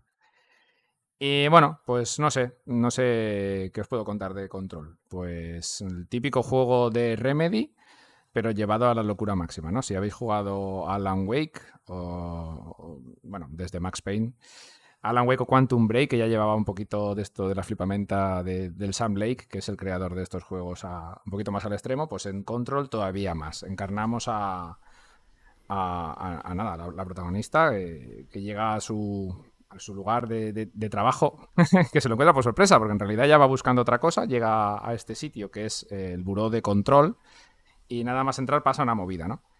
Y a partir de ahí es toda una ida de olla, pues que ni Stephen King se la podría imaginar en uno de sus días buenos. Habrá mucha gente que criticará su argumento porque es mm, rozando lo delirante. A mí me gustó mucho, pero mucha gente no le va a entrar. Si os gustan los juegos de Remedy, pues yo qué sé. En este caso, Control tiene unos gráficos muy buenos. En Stadia mm, tenemos modo rendimiento, modo gráfico. Eh, en modo gráfico va a 30 FPS. No es que mejoren mucho los gráficos, la verdad, sobre el modo rendimiento. En el modo rendimiento intenta ir a 60, pero se queda muchas veces por debajo. No va mal del todo, ¿eh? He visto juegos funcionando mucho peor con el modo rendimiento. Eh, yo diría que está en una calidad gráfica media. Si estamos jugando en un PC a 1080p, eh, no pasará de medio, la verdad. Pero está muy bien. Eh, Supera la versión de PlayStation 4 en bastante. La versión de PlayStation 4 y Xbox One está bloqueado a 30 frames por segundo. Aquí pues podemos subirlo un poquito. Lo que es el gameplay de control, a mí me parece buenísimo. Dentro de los juegos de Remedy, es un gameplay en tercera persona con, con un personaje que va adquiriendo un montón de habilidades y que nos hacen, la verdad, cuando llegamos a mitad del juego hacia adelante, súper poderoso, porque es así, nos hacen una especie de semidios. Podemos afrontar los combates de muchas maneras diferentes. Si, si podéis ver cualquier vídeo o el análisis que está en la web, que, donde colgué varios vídeos con combates bastante intensos, os daréis cuenta de lo que hablo. Eh, mm, como puntos negativos de Control, yo le pondría lo que he dicho ya, que el argumento es una paja mental de Sam Lake, que lo que, eh, por otra parte, si queréis enteraros de esta paja mental, tenéis que ir buscando un montón de documentos que están repartidos por la casa inmemorial, que es este sitio donde ocurre todo el juego, ¿no? Que es una especie de edificio cambiante y que tiene su propia conciencia. Y, eso, es una pena porque hay miles y miles de documentos que tenemos que leerlos uno por uno para entender todo lo que ha pasado ahí y entender un poco más a los personajes. Eh, mucha gente pues no los leerá, seguirá avanzando y ya está. El juego tiene un esquema de Metroidvania, no llevado al extremo, pero sí que hay que hacer un poquito de backtracking muchas veces para recoger cositas, nuevos poderes, volver hacia adelante. Está bastante bien llevado. A mí, si no recuerdo mal, me llevó pasármelo, no sé si fueron 16 o 17 horas. No se me hizo para nada aburrido. Como ha comentado Berchi, el precio, pues ahí está, 39,90. No ha habido oferta ni ha habido nada.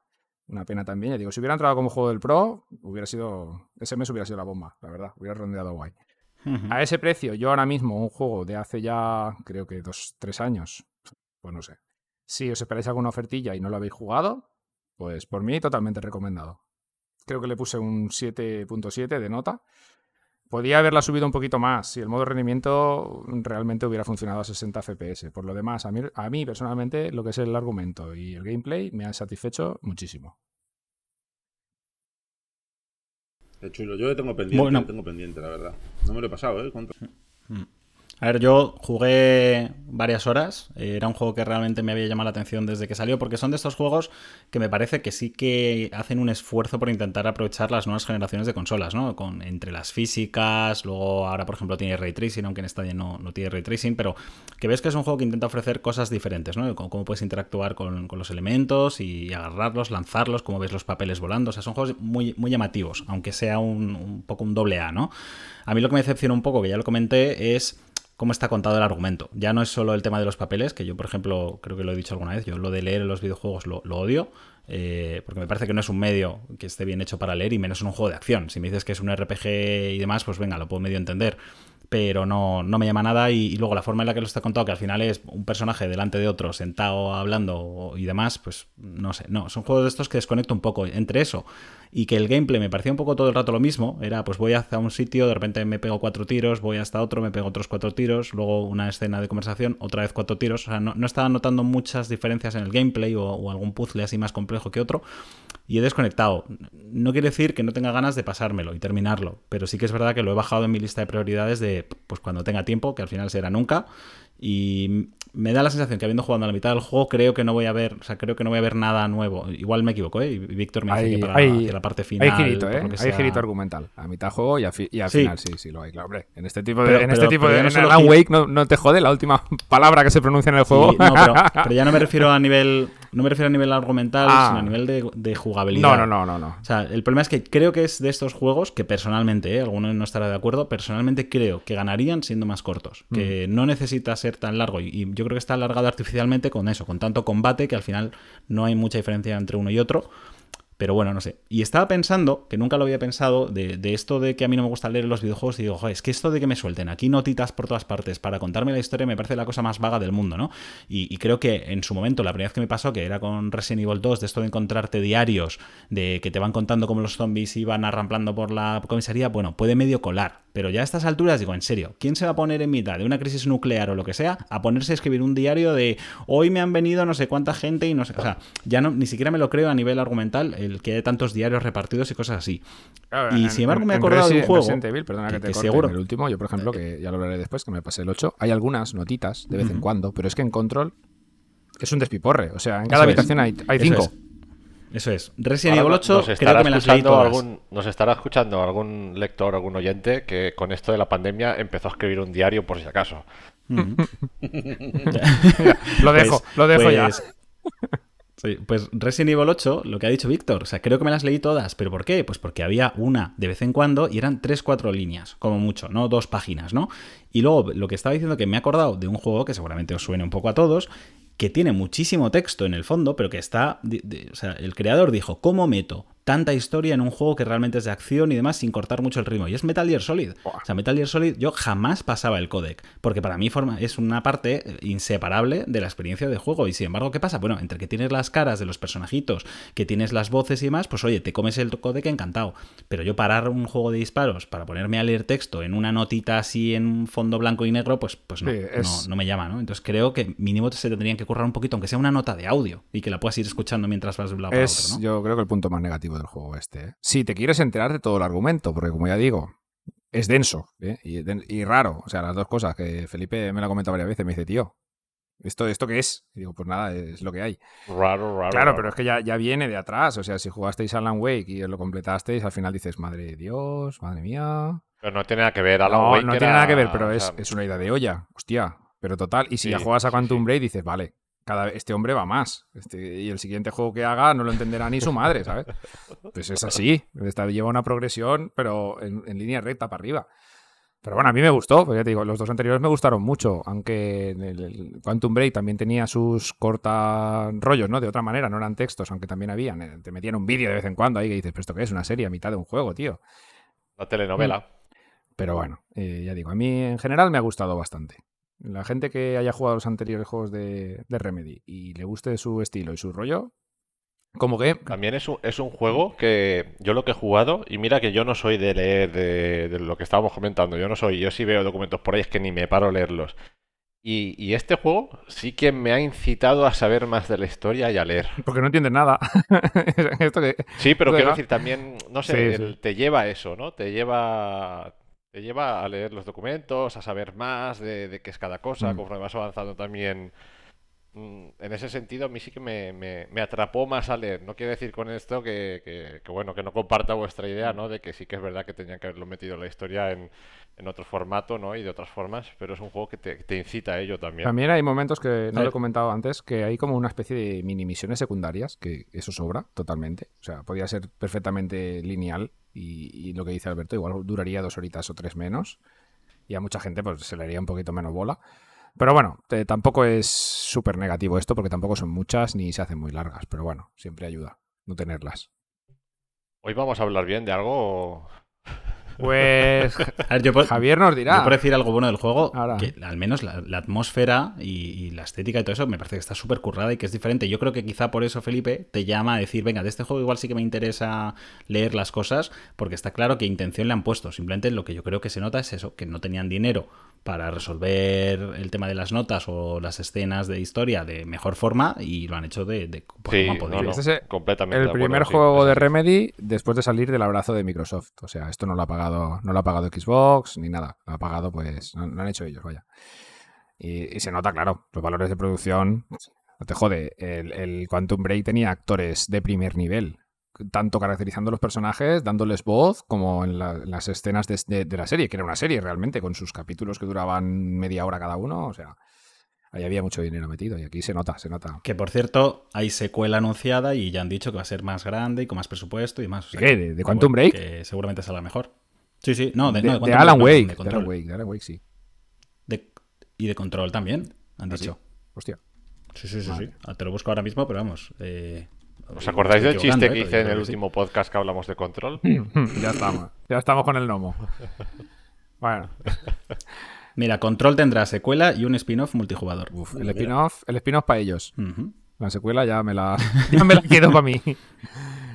Bueno, va, sí, continuamos y, y Pues Javier que nos cuente qué tal el Juegos Olímpicos 2020 en este 2021. cosas, cosas que pasan por las pandemias. Cuéntanos. Bueno, pues la verdad es que eh, lo analicé y tal, y eso que a mí, pues ya sabéis que el deporte a mí no es que precisamente me apasione, pero este tipo de jueguitos, la verdad es que sí que me, que me gustan, porque son uno. La verdad es que he jugado bastante a este tipo de juegos ahora que lo pienso. Desde, Al track and desde field. aquellos tiempos del track and field. Y, y porque me gustan porque son como minijuegos, la verdad. Son como un compendio de minijuegos, pues basado precisamente pues en, la, en las pruebas y los deportes que se practican en los Juegos Olímpicos y tal. Y son entretenidos porque son muy cortitos y, y te lo pasas bien, ¿sabes? Sin necesidad de estar todo el rato viendo el mismo el mismo deporte continuamente. Y no sé, yo lo he disfrutado, me ha gustado, la verdad. Me ha gustado desde el punto en el que tengas que hacerte a tu personaje, que me pareció muy divertido y muy cachondo verme por ahí haciendo cosas que jamás haré en la vida real. Y, y, la verdad es que ha estado muy entretenido. Tiene así, lo- a nivel gráfico, pues es muy un poco cartoon incluso, ¿sabes? Los personajes no son así como muy realistas y parecen más como un dibujillo animado y está muy muy simpático, muy divertido, la verdad.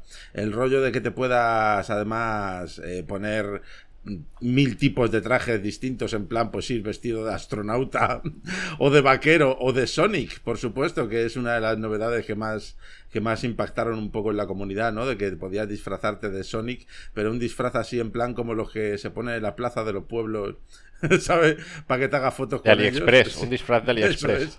Y, bueno, pues oye, está muy gracioso. A mí me, me pareció muy entretenido, la verdad. Lo único que me pareció el juego un poco corto. Corto en el sentido de que verdaderamente el juego no tiene ni un modo historia ni nada, ¿sabes? O sea, simplemente entras al juego y bienvenido a los Juegos Olímpicos, hala, venga, a, jugar y punto.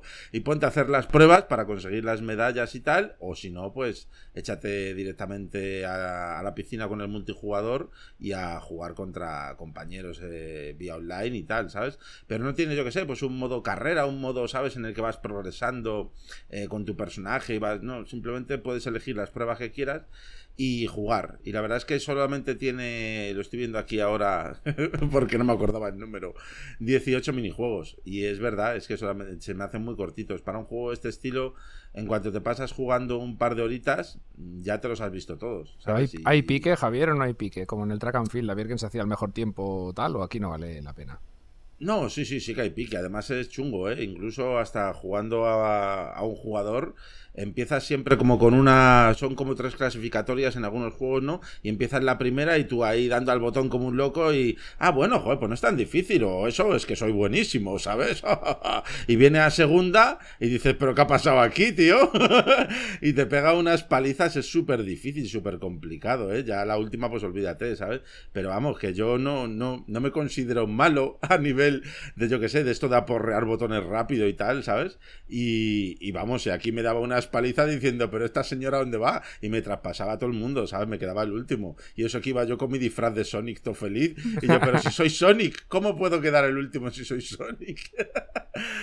No, la verdad es que ya te digo, yo le puse un 7 porque es entretenido. Es un juego que es entretenido y además este estilo de juego se puede ser Además, si, si nunca has jugado un juego de este estilo, este es perfecto para iniciarte, porque tiene, es muy variado, tiene pruebas muy variadas, que no solamente es en plan de, pues juego este minijuego y es de aporrear un botón, y juego este otro minijuego y también es de aporrear un botón, y juego este, qué coñazo de juego. No, no, aquí no, aquí es todo muy variado, cada uno se juega de una forma totalmente distinta, tan pronto pues el típico de correr la carrera que es de aporrear el botón, pero luego pues tienes un juego de boxeo, que es un combate de boxeo puro y duro, ¿sabes? En el que puedes utilizar hasta ataques especiales y todo, ¿sabes? Tienes como una especie de juego de fútbol que es como un mini FIFA versión hacendado, ¿sabes? Y no sé. Está, está muy entretenido, la verdad. Yo me, me vicié mucho con uno de, de karate y tal, ¿sabes? Que, que está, está muy chulo. Y no sé, la verdad a mí, me, a mí me gustó, me pareció muy agradable, muy simpático, la verdad, desde que empiezas el juego, desde la música, los gráficos y todo, me pareció súper simpaticote y súper súper amable visualmente hablando y tal, ¿sabes?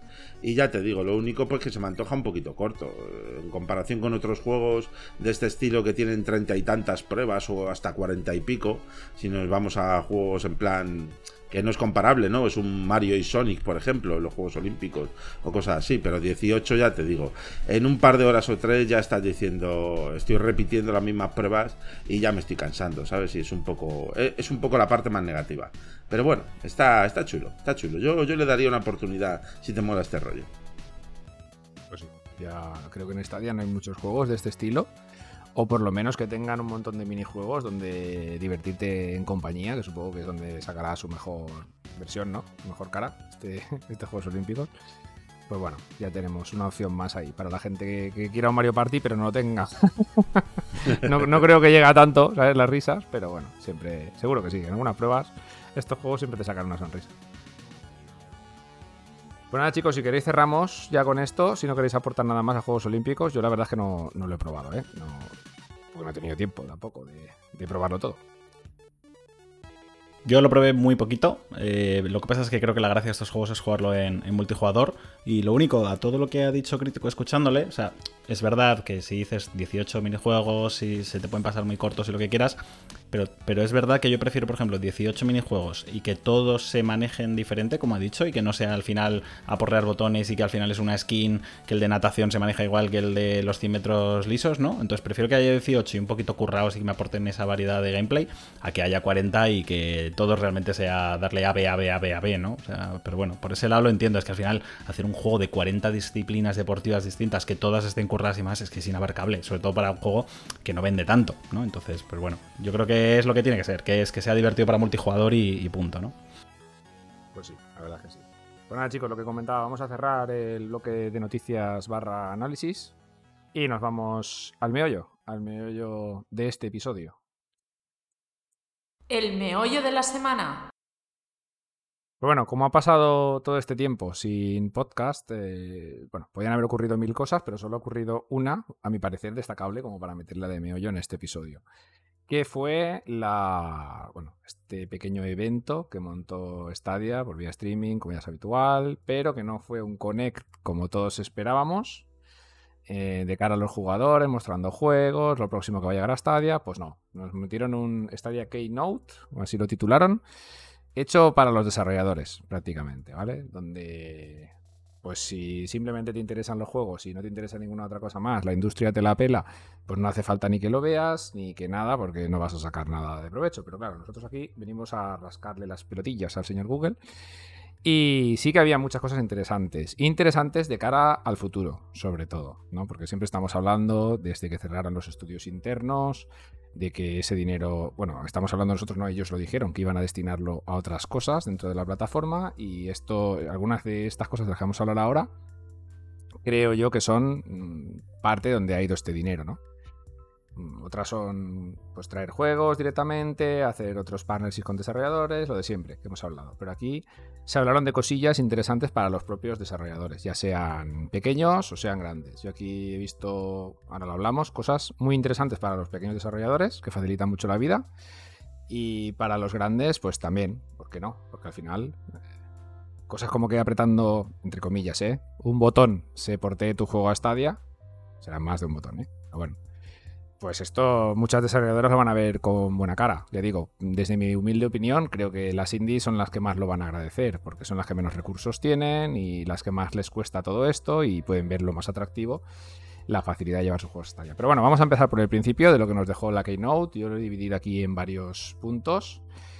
Y bueno, el primero de ellos, que a mí me hace mucha gracia, es cuando empezó la Keynote a los tres minutos, eh, pusieron un titular bien gordo diciendo: A los jugadores de Stadia les encanta la suscripción Pro pues bueno, no vamos a, redundarnos más ¿no? en la suscripción Pro. Pero si ellos lo dicen, así con ese entusiasmo, ¿no? Pues yo qué sé, ellos sabrán. Ellos, ellos tienen los números de cuántos suscriptores hay de Pro, cuántos repiten, cuántos no.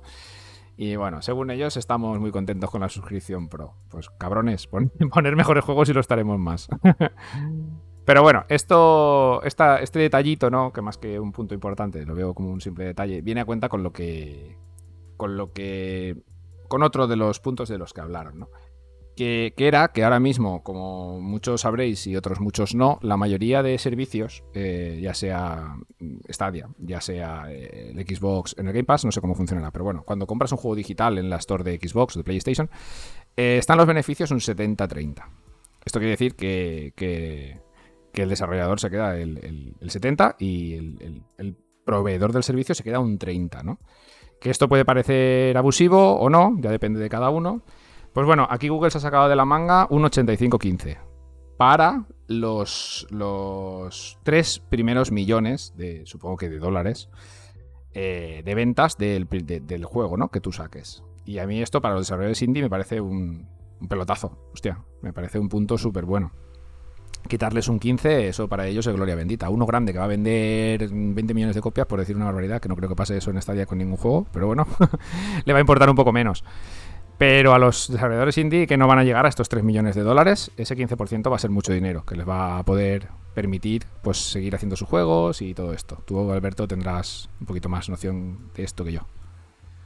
Sí, a ver, luego también eh, creo recordar que es el mismo porcentaje que ahora se lleva Epic, que, también fueron como, claro, cuando empezó el juicio con Google y Apple y demás, lo primero que quisieron hacer fue lógicamente dar ejemplo a ellos. Y, cuando salieron, eh, ellos criticaban Steam eh, y lo que hicieron es pedir menos margen que el que daba Steam. Steam creo que también estaba en el 30% y si no me equivoco, Epic lo, lo, bajó al 15%. Y creo que es algo que también pretendía hacer Microsoft. O sea, que todos ahora están un poco con la política de intentar bajar el porcentaje que se lleva.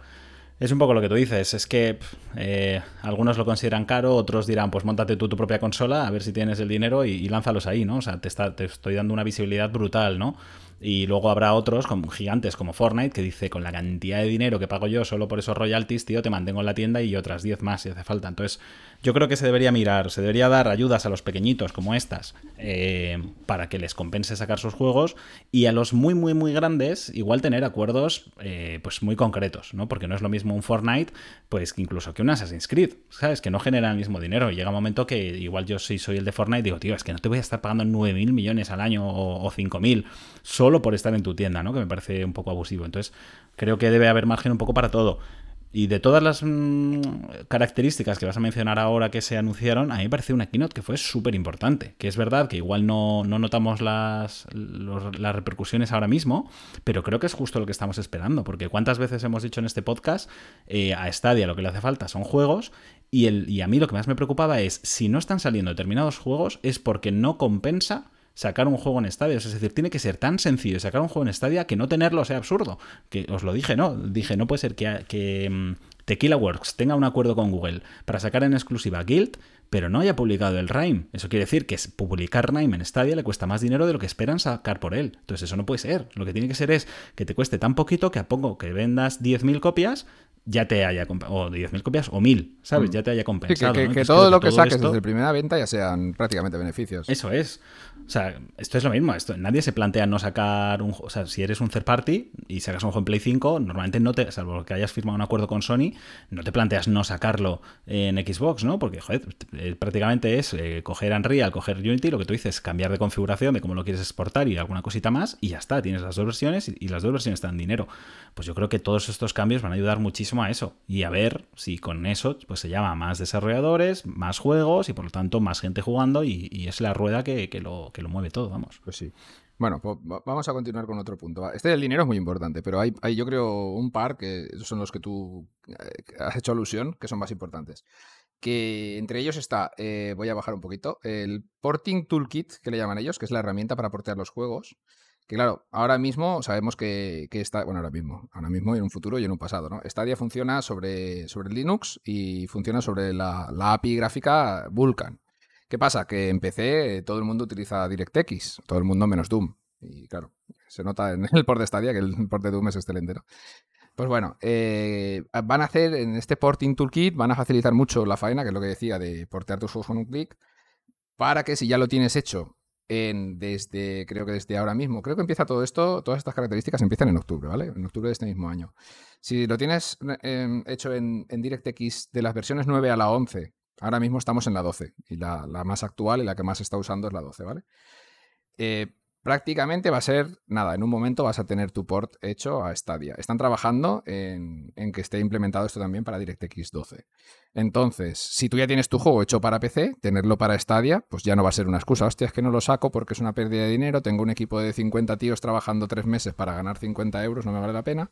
Es lo que tú has dicho, Alberto. Debería de ser mucho más sencillo, hacerlo mucho más accesible para que todos quieran tener sus juegos en Stadia porque no les cuesta dinero tenerlos. Y si vendes 100, pues tío, pues algo que has sacado, ¿no? Y vendes mil, pues más. Esto de cara a los indies, pues lo vuelvo a decir, más importante todavía. Eh, otra cosilla que está ligada a esta es que van a potenciar mucho la integración de la API nativa de Stadia dentro de los motores Unity y Unreal, que son los dos motores más usados, con muchísima diferencia. ¿Vale? Y los que no son Unity y Unreal, que son motores propios de, pues de, de quien sea, ¿no? Cada desarrolladora tiene los suyos, hay muchos motores propios, aunque son utilizados por ellos mismos. Eh, también están basados en DirectX. Entonces, lo que acabo de comentar antes les va a facilitar también la vida. No es que solo vaya a ser más fácil en Unity y en Unreal. Va a ser más todavía en estos dos, pero en un motor propio tampoco va a ser, va a ser más sencillo también hacer tus ports, ¿no? todo esto tiene que repercutir a corto o medio plazo en que tengamos muchos más juegos en Stadia. ¿No? No sé, esa es la impresión que me da a mí. Sí, sí, no, Didi, pues, perdona Felipe, que yo ya he hablado. No, no, no, no, no, sigue, sigue. No, no, sí, es que iba a decir un poco lo mismo. Si es que eh, eh, yo creo que es lo que más necesita Stadia. No sé, está pensando que no sé hasta qué punto el tema del cierre de los estudios y todo ese dinero ahorrado tendrá que ver con esto, ¿no? Porque también han podido destinar recursos a, mejorar estas cosas y demás.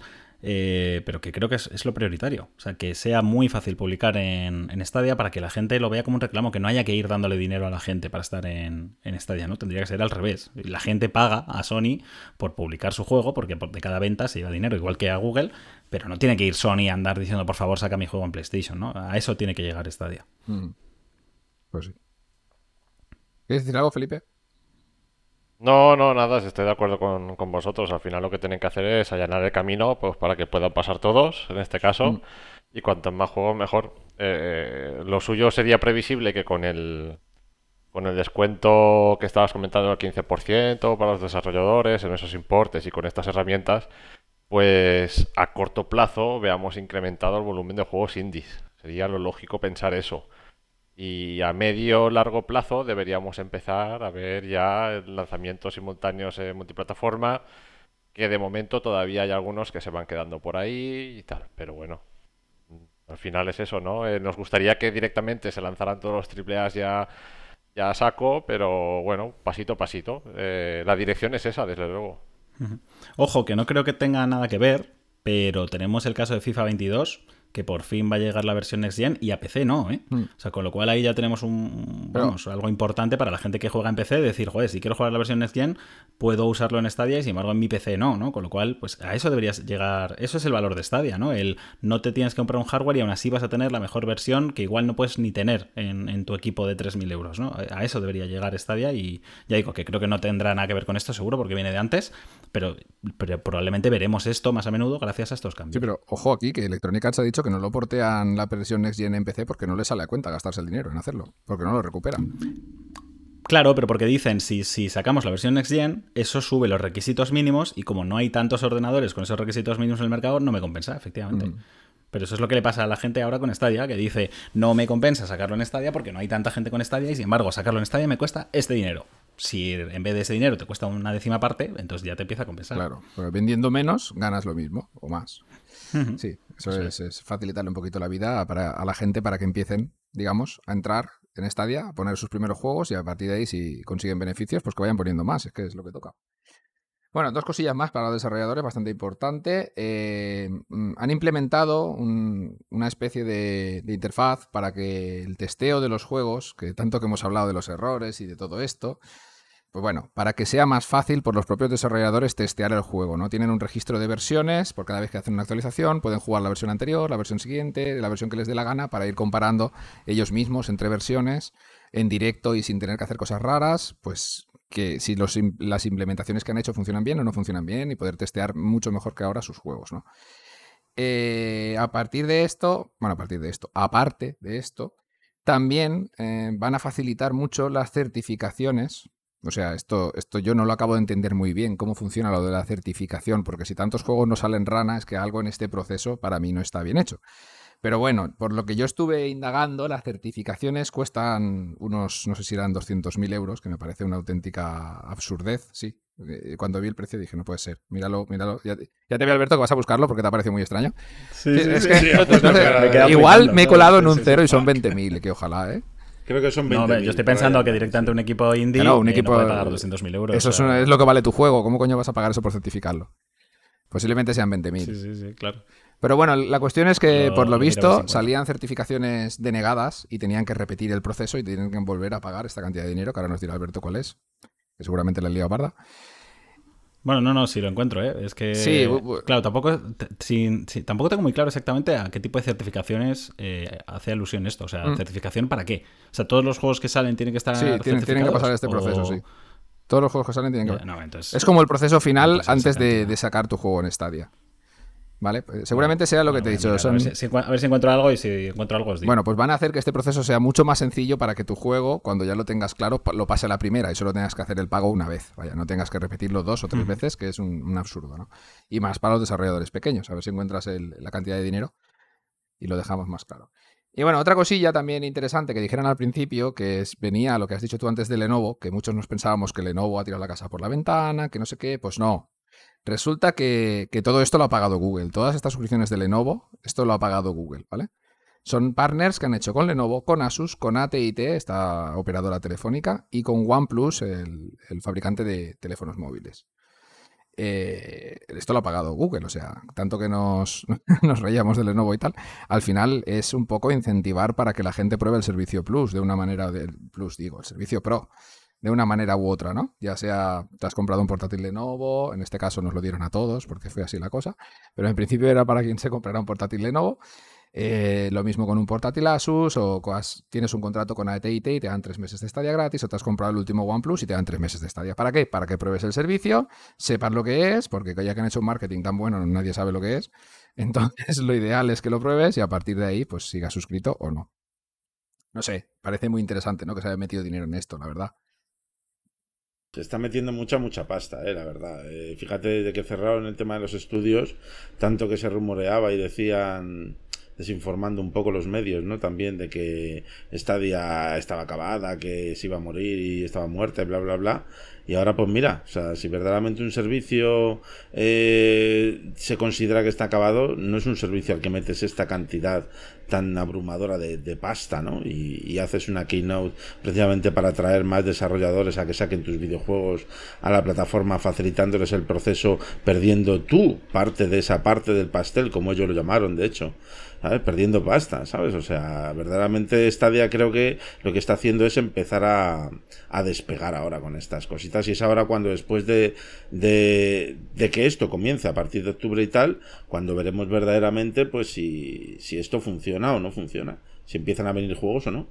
Había una cosilla más que no he apuntado aquí en esta, en esta listita que os he pasado, que era no recuerdo ahora exactamente. Pero, eh, el dinero del Pro. exacto, sí, sí. es que eso es importante. También, no, ¿eh? sé si, si, lo tienes ahí delante, coméntanos un poco cómo está la jugada. No, lo tengo delante, pero sí que sabía que era que parte del dinero de lo que dan los usuarios por Stadia Pro se van a ir a los móviles, o sea, a los móviles, a los juegos que más horas y sesiones eh, consigan en Stadia. Es decir, que cuanto más juegue la gente y más sesiones de juego, había ahí una letrita pequeña de que se considera una sesión ¿no? y esas cosas, pero que cuanto más juegue la gente a tu juego, más dinero vas a recibir de todo lo que se ha recaudado en las suscripciones del Pro, que está muy bien. O sea, porque Stadia no solo te va a pagar porque esté tu juego en Stadia Pro, sino que encima, si encima es un juego jugado, que es lo que le interesa a Google, ¿no? Que la gente se engancha a Stadia, pues más que te doy, ¿no? A mí esto sí que es verdad que me da un poco de miedo en el sentido de a ver si esto va a condicionar el diseño de los juegos, ¿no? Porque si el objetivo va a ser enganchar a la gente el, máximo tiempo posible y lo único que importa es cuánto tiempo pasas en el juego y no quizá... No son tan altas las recompensas, Alberto, para que hagan un juego apuesta para, para sacarle partido. Sí, hombre, sí, sí. Esperemos que no, ¿no? Porque es el clásico pues los micropagos, ¿no? Que al final se diseña el juego porque con un fin muy concreto. Igual no ni siquiera para que sea divertido, sino simplemente para que estés enganchado. No, más que que el desarrollador, eh, digamos, gane el dinero que debe de ganar con el juego por, por meterlo en el Pro, es como un incentivo por meter tu juego en el Pro, porque en realidad es lo que tú has dicho. Google ya te ha pagado por meter tu juego en el Pro. con ese dinero tú ya, en teoría, deberías ya de ir bien. Pero si aparte la gente juega tu juego y tú recibes un incentivo, pues de puta madre. Supongo que habrá muchos desarrolladores que dirán, hostia, pues este juego, otro tal juego Mm, tenía yo duda de si pasarlo a Stadia o no. Y si hacemos esto y lo metemos en el Pro, aunque sea barato mm, por parte de Google, pero le podemos sacar si son juegos que realmente tienen atractivo. A ver, si, eh, si venimos con meses que nos van a meter 9, 10 juegos en el Pro, tú imagínate que esto pasa, que suben los juegos en el Pro porque las desarrolladoras quieren meter sus juegos en el Pro por estos incentivos. Pues, pues bienvenido sea, ¿no? Creo que al final Creo que la movida iba en función de, las veces que se conectaba el usuario o algo así. O sea, si tú metes tu juego en el Pro y ese usuario se da de alta en el Pro o algo así, creo que había un 70% de, de esas suscripciones, vamos, de la ganancia de esa suscripción y tal, iba hacia los desarrolladores, pero sé que había una historia ahí de en función de las veces que se conectaba el usuario o de los días de juego. No me acuerdo muy bien cómo funcionaba, dependiendo, porque había por ahí unas cosas o sea, había unas condiciones, ¿no? De si se conectaba un día, pero si se conectaba ese día varias veces no contaba. Había letra, había letra pequeña, vaya. Sí, sí, sí, sí, sí. También, ahora que lo dices, lo, lo de la parte de las suscripciones Pro, también hablaron de los creadores de contenido. Y también dijeron que si se hacía sesiones de juego eh, de estas del crowdplay, ¿no? Y se mete gente a jugar y se suscriben desde esa sesión tuya, a partir de cierto número de suscriptores también te van a pagar. O sea, que, que está bien. Está, Está, bien para la gente que, para la gente que tenga un montón de seguidores, ¿no? Y, mucha gente de la que... estamos perdiendo el tiempo en el podcast? Tenemos que ponernos a jugar ya. no, no, léete la letra pequeña, que es lo que estoy hablando.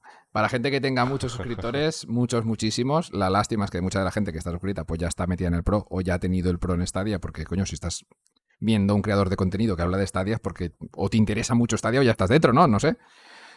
Pero bueno, eh, todo lo que sea que se puedan generar ingresos para, toda la gente, ya sean desarrolladores o creadores de contenido, pues bienvenido sea también.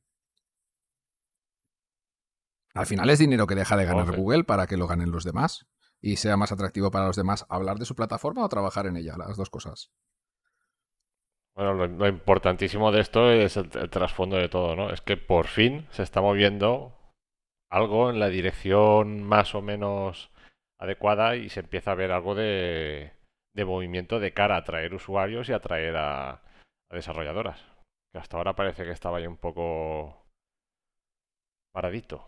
Bueno, y después de, de hablar de todo esto de la Keynote, que yo creo que a todos nos parece muy interesante de cara a los desarrolladores, a ver si a ellos les parece igual interesante que a nosotros. y se animan y empiezan a poner juegos. Eh, enlazamos con que la Keynote muy bien, pero ¿qué pasa con los jugadores? ¿No nos habéis hecho un connect? O sea, pasamos el año sin tener noticias de, de Google directamente. Es que nuestro calvo favorito está escondido en algún rincón y no, no sale el tío. El año pasado hubo Connect. Sí, sí, sí. Fue, nos lo ¿Sí? dijo Marjan en el último. pero fue bastante Eh, regular, creo ¿no? que a final Sí. de julio fue. ¿Vale? O sea, hace- pasa, pasa el año ya bastante. No sé. Fue cuando el, el juego este. ¿Cómo se llama este? De, que, de los disparos de fuego de estos. que no, Paros de fuego. no, no me hagáis caso. Disparos.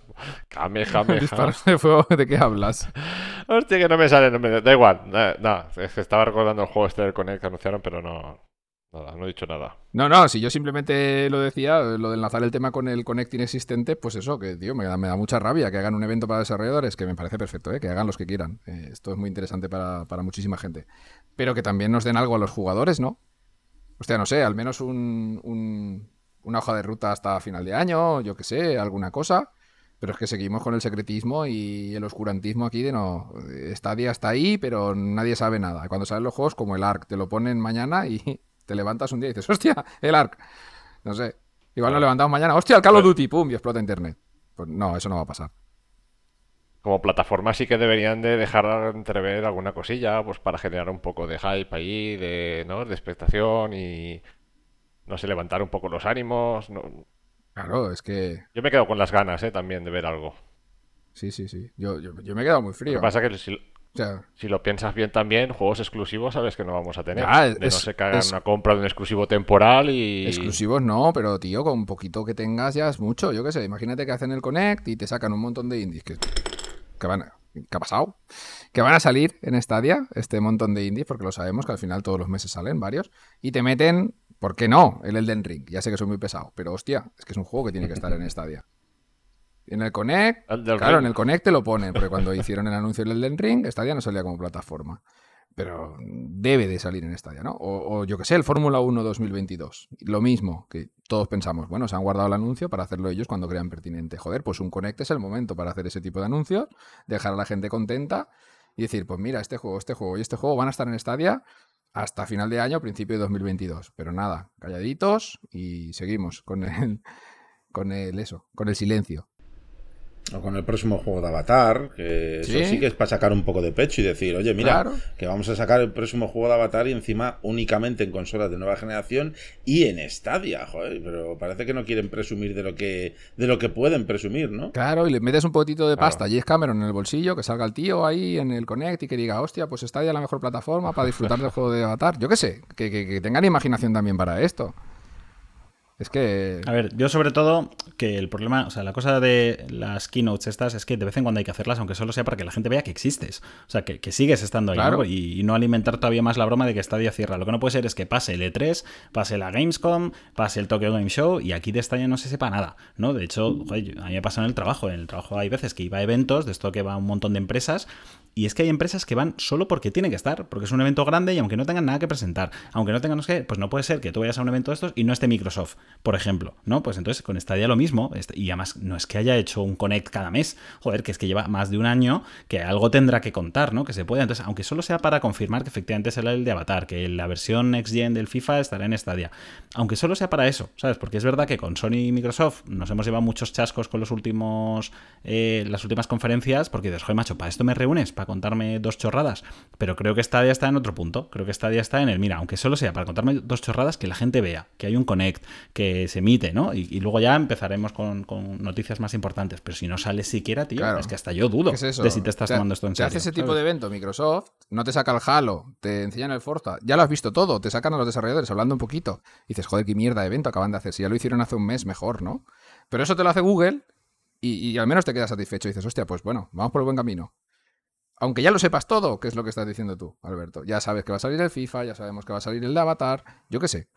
Pero están, es que están con un inmovilismo que al final habrá gente que dirá, tío, que os den por saco.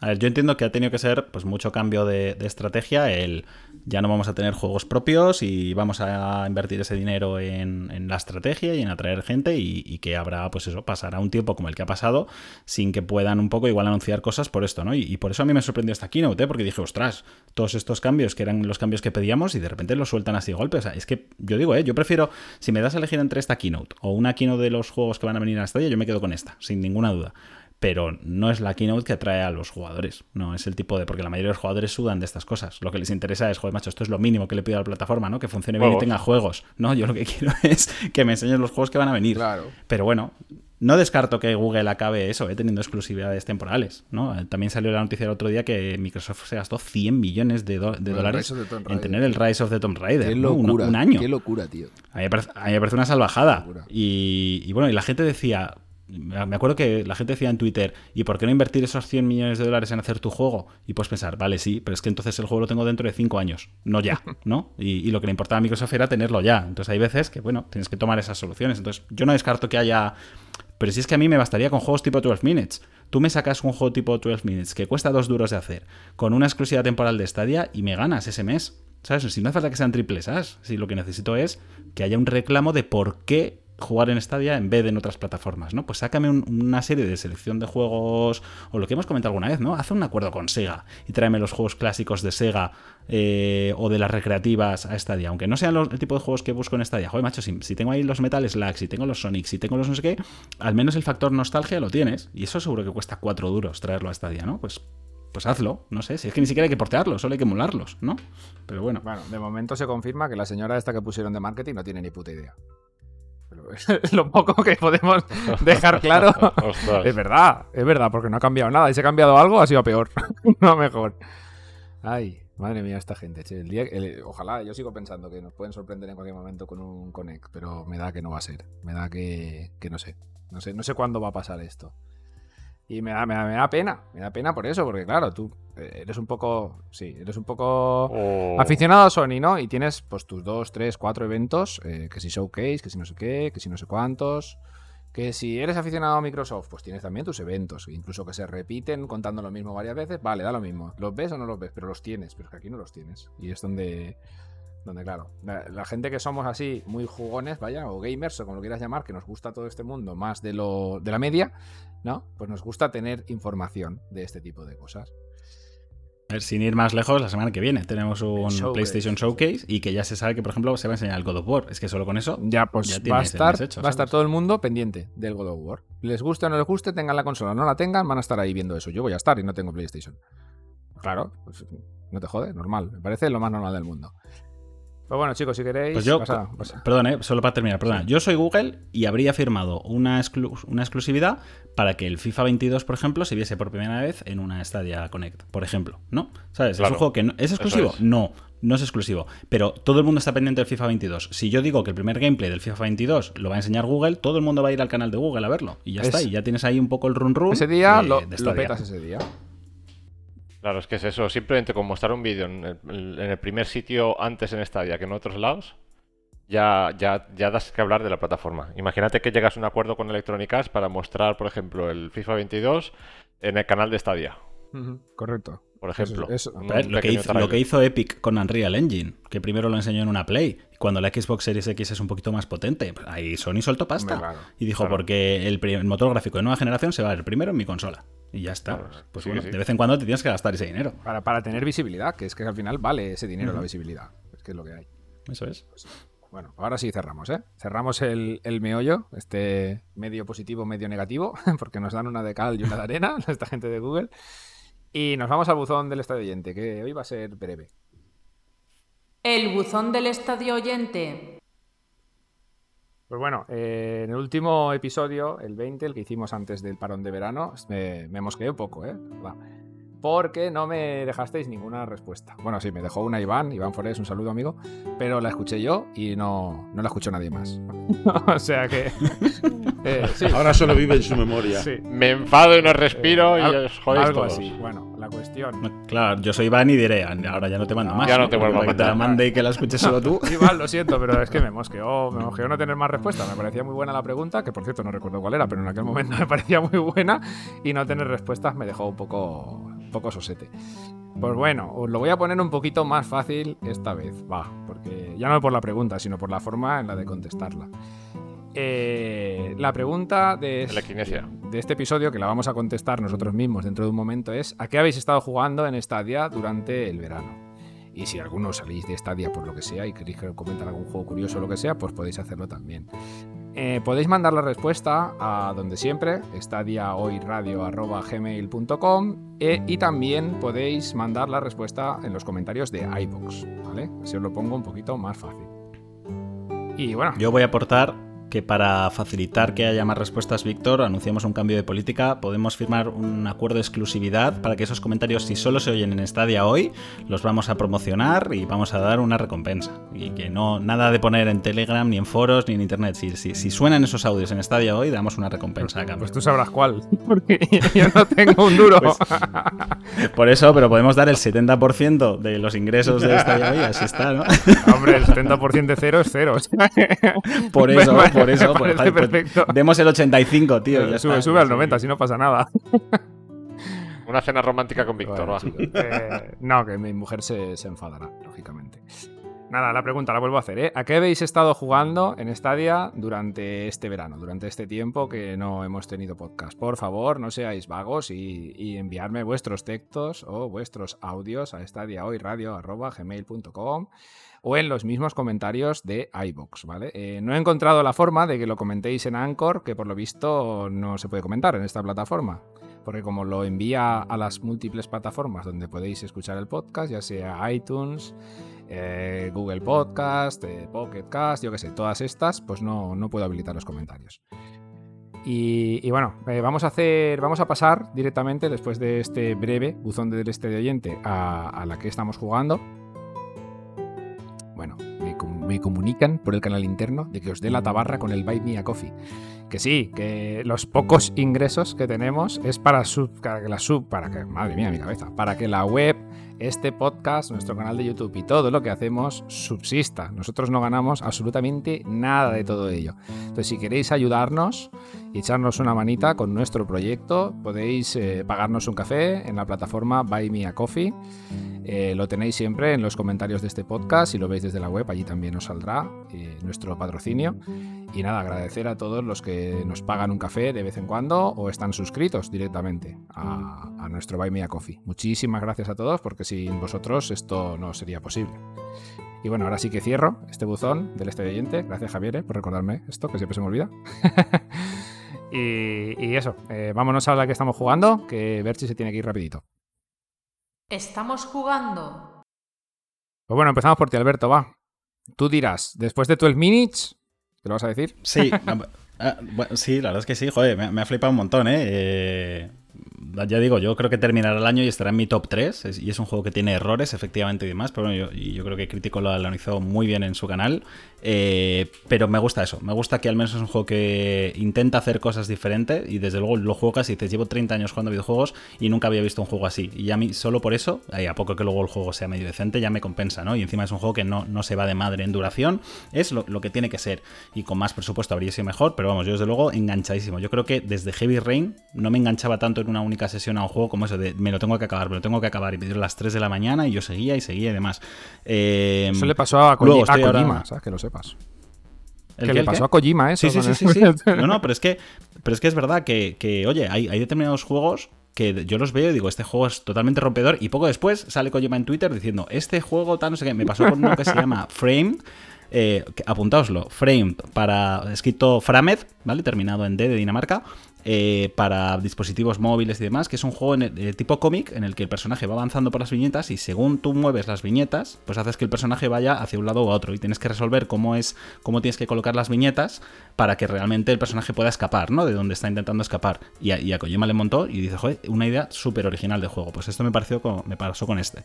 Estoy ahora con Psychonauts 2, que me está encantando también, la verdad. No me, nunca me llamó mucho la atención el primero y no lo jugué.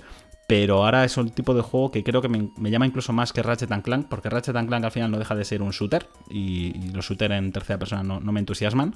Y este es más plataformas, muchísima originalidad, un diseño artístico brutal.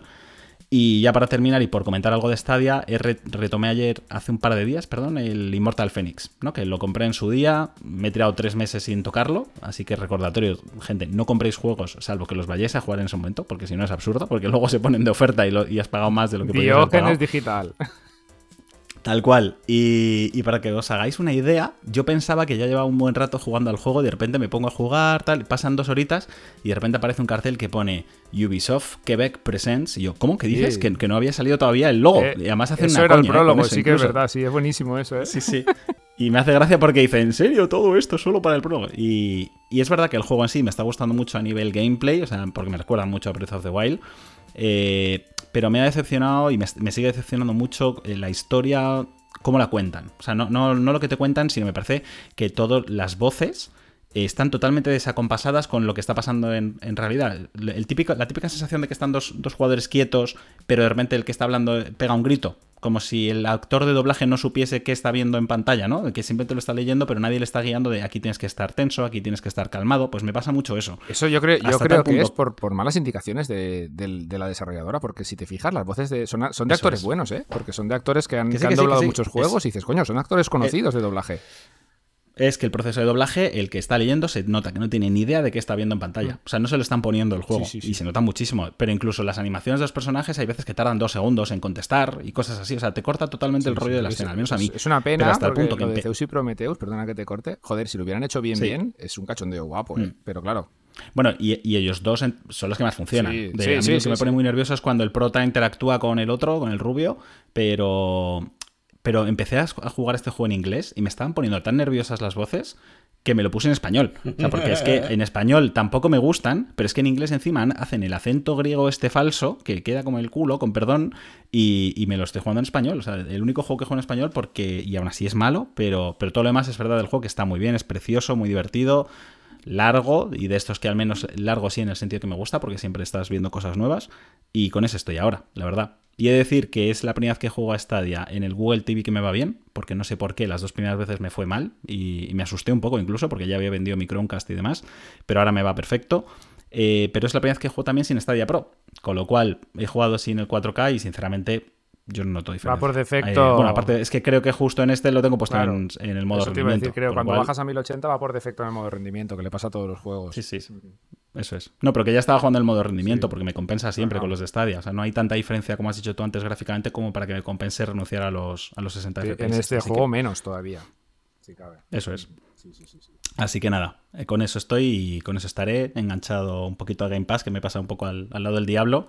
Pero bueno, estoy volviendo a Stadia, ¿eh? lo pues me parece una muy buena selección de juegos para este verano, la verdad. Los tres, muy, muy buenos. Bueno, y no, he dicho Flight Simulator, ¿eh? que también pepinazo de, juego. Me he recorrido ahí media España. Muy bien, muy bien. Muy divertido. Bueno, no te estampaste contra mi casa porque al final no te pasé la dirección. Digo, paso, paso de que se.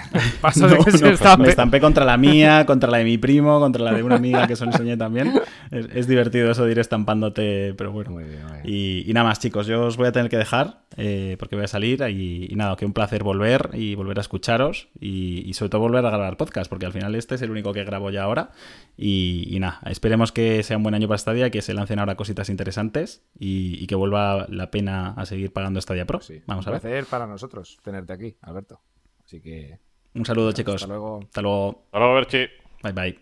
Berchi 003. Hasta luego. Hasta luego.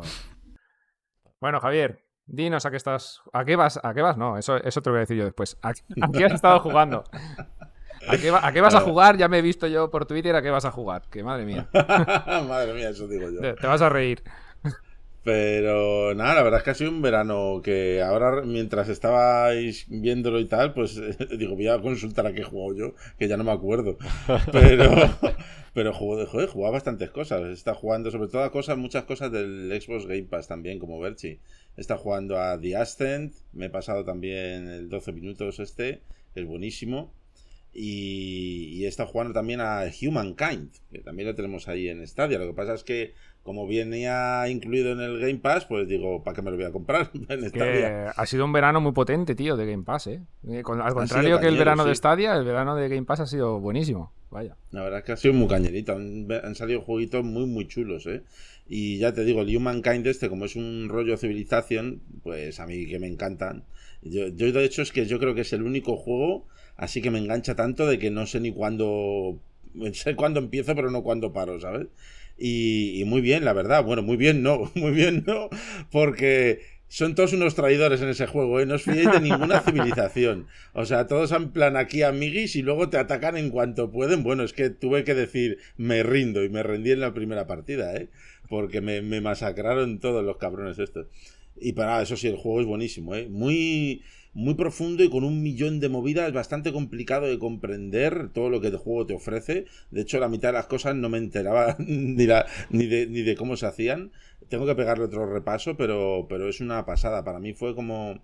En algunos sentidos es como un civilización, pero mucho más profundo. Y en otros hay algunas cosas que yo creo que es como un pequeño paso a detrás. Pero bueno, y nada, y también le está dando ahí un mucho a las Oculus Quest y tal. Y me he pasado algunos juegos de terror espantosos. Hmm. como Visage, por, ejemplo, o uno que es muy de de estos que te dan los suscriptores, ahí a mala fe, ¿no? Te dicen, toma Javier, toma, para que te diviertas. Pásatelo, bien. Disfrútalo, cabrones. pegándome sustos. Y jugué uno que me ha traumatizado de por vida, que se llama Doki Doki Literature Club, que... a ver, el título apunta maneras ya, ¿eh? Ya te lo digo. el título mala pinta la es tiene. Un juego, es un juego que si lo ves parece una, la típica visual novel de muñequitas manga, ¿sabes? Que yo no jugaría eso en mi vida, pero me insistieron tanto de juégalo, juégalo, que no es lo que parece. Y la verdad es que ahora pues necesito un psicólogo, ¿sabes? Porque sí que era lo que parecía, ¿no? Madre mía, qué espanto. No, no, es horrible, es un juego que yo de hecho el otro día le vi en la sección de navegando por la PSN Store, por la tienda de Play, le vi en la sección de terror. Y ahí es donde debe de estar. es un juego terrible, ¿eh? terrible, en serio y... y... de Stadia, pues de Stadia la verdad es que no he jugado mucho, si yo soy sincero. Al que sí que le estoy pegando muchísimo para análisis es a Chris Tales, que llevo ya más de 20 horas y el juego no se acaba nunca. Así que me imagino que en algún momento llegará a su fin y podré daros el análisis en Stadia hoy, que, que, es lo que pretendo. Bueno, 20 horas ya es una buena palicilla, ¿eh? Jugando. Jolín, sí, sí, sí. Eh, ya te digo que. Y yo creo que todavía me queda bastante. ¿eh? Ahora, eso sí, me está gustando muchísimo, ¿eh? Os hago un spoiler. Me gusta mucho. Muy bien, muy bien. No esperaba menos de ese juego, ¿eh? Tiene una pintaza. Una pasada. Pues sí. Cristales. Cristales. Sí, sí. Cristales rotos. Vale, Felipe, coméntanos cuál ha sido tu Call of Duty verano. Bueno, pues eso, tú ya lo La verdad es que he estado, he aprovechado el verano y desconectado porque necesitaba desconexión digital de. Te ha venido al pelo que se te quemara el PC bueno, eso sí. Y se me comió PC también. Eso ayudó también, ¿eh? Un poco. Pero bueno, y ahora he retomado Call of Duty después de X meses y la verdad es que estoy enganchadísimo también. Y, en Stadia estoy con una sorpresa eh, para análisis, el For Closer. ¿Sorpresa por? ¿Te ha molado? Está chulo. A ver, no es que sea juega, es decir, es el mega juego. Es un juego pequeñito, ¿no? Creo que sí. Es así, no sé si valía 20 euros o 15 euros, ha llegado a estar de oferta. O Ese caerá en el Pro seguro. Y, tiene su gracia, tiene su gracia. Me gusta. El, gameplay deja mucho que desear, eso sí. Pero la historia de trasfondo que te van contando, tal, te va. No sé, es muy dinámico. Vas avanzando bastante rápido y, la historia va, va cogiendo fuerza y está, está interesante. Me está gustando bastante. ¿Qué estilo de juego es, Felipe? ¿Es un roguelite o qué es? No, a ver, es, es, que es muy peculiar, ¿no? Porque mezcla shooter, como un shooter en tercera persona con algún puzzle facilito, pero todo mezclado con, gráficos eh, tipo cómic y, hay momentos en los que tú avanzas por las viñetas, ¿no? O sea, hay una viñeta, hay un momento, por ejemplo, que en la pantalla solo ves la parte de la izquierda como si fuera una viñeta, ¿no? Y tú ves el personaje en vista cenital y lo tienes que mover hacia abajo por la viñeta. Cuando llegas abajo del todo, te aparece una segunda viñeta a la derecha y pasas a controlar el personaje en tercera persona, ¿no? Y vas avanzando. Y mientras tanto, las viñetas te van contando la historia. De repente llegas a un punto, por ejemplo, que que es de acción, ¿no? Es un punto de acción, es pantalla. Eso pasa en ocasiones puntuales, no siempre así. O sea, es, es, es muy. esas zonas son breves. Luego ya pasas a pantalla completa, tienes eh, tiroteos de acción. Los tiroteos, es eso, dejan un poco que desear, pero están chuletes. Y, nada, vas cogiendo poderes, habilidades y. ambientación cyberpunk, ¿no? ¿Era eso, Felipe? Sí, sí, sí, sí. No es que esté súper desarrollado el tema de habilidades y todo demás, porque ya, o sea, ya le estoy viendo las orejas al lobo y tampoco es que sea muy profundo. Pero, pero bueno, teniendo en cuenta que es un juego pequeño, está entretenido. pues muy bien, ese lo apuntamos también para darle un tiento. Pues nada, si queréis os digo yo a lo que he jugado, que ha sido masoquismo puro y duro. Todo el verano. Mi verano ha sido de masoquist. Summer, ¿sabes? Tal cual. Empecé retomando Blasphemous porque sacaron la actualización esta última que sacaron, que habían hecho un doblaje al español. Cremita. Qué pedazo de doblaje. Dios, una puta maravilla. Y lo volví a jugar entero y es un juegarracle, pero brutal. Me ha encantado. Si ya me gustó en inglés, en español y con este doblaje, es una maravilla de juego.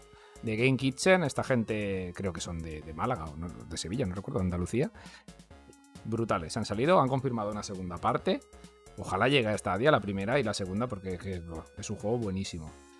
Y, ya, como ya estaba enfilado yo con el masoquismo, pues me puse el Sekiro en el PC, que ya lo jugué en Stadia, pero me lo puse en el PC y se me abrieron los ojos como platos porque es una cosa brutalísima. O sea, creo que, la nota que le puse en Stadia es totalmente justa, porque viendo la versión que le hace justicia, que en este caso es en PC con un PC potente, por desgracia hay que dejarse mucho dinero para verlo en este estado, pero es lo que hay. Increíble. O sea, he jugado 50 horas sin poder soltar el mando, ha sido una cosa muy loca, pero muy loca. Y también, pues nada, he jugado un pielín porque tenía que haber jugado más, la verdad, porque lo tengo para análisis al Grime, pero claro, es que toqué el Sekiro y no pude jugar nada más. Es que Sí, sí, mi mujer me decía, pero deja de jugar. Y yo, que no puedo, que no puedo. No puedo, apágame el ordenador, que no puedo dejar de jugar. Y así, así ha sido mi verano. Por eso digo de, masoquismo puro y duro. sí, sí, la verdad es que sí. Y, sí, me ha gustado, si ya me gustó en Stadia, me ha gustado mucho más. O sea, el juego es una auténtica maravilla. Ahora entiendo, aunque a ver si sé que le repatea esto, por qué le dieron el juego del año en tantos medios y tantas veces y tantas notazas. Es totalmente justificado. El Sekiro es una barbaridad. Un juego increíble. Por eso cuando hablo del, del ring se me llena la boca, porque es que lo que hace esta gente me acaba enamorando de una forma o de otra. y bueno, pues nada, todo esto hemos jugado. Si queréis os despido y, vamos a cerrar ya este podcast, este primer podcast después del verano, que todavía no lo, como ya he dicho un montón de veces, no va a ser la segunda temporada, es el 1 por 21, ¿vale? Ya. Pues nada, Javier, te despido a ti primero. Muy bien, chicos, pues un placer haber estado aquí con vosotros y nada, pues en la próxima nos volveremos a ver, como siempre. Pues sí, vamos a seguir con el, con el, plan de cada 15 días, con el podcast, así también tenemos más contenido y más de lo que hablar, ya que esta vía nos deja poquito, poquito a poco, ¿eh? pues lo dejamos cada 15 días y nos salen unos podcasts yo creo que más, mejor estructurados, vaya. Y bueno, me despido también de ti, Felipe. Muy bien. Que te vas ya a jugar. Pues ya estamos de vuelta, ya estamos por aquí, a tope ya. Y nada, acordaros de echarnos una visitilla en estadiohoy.com.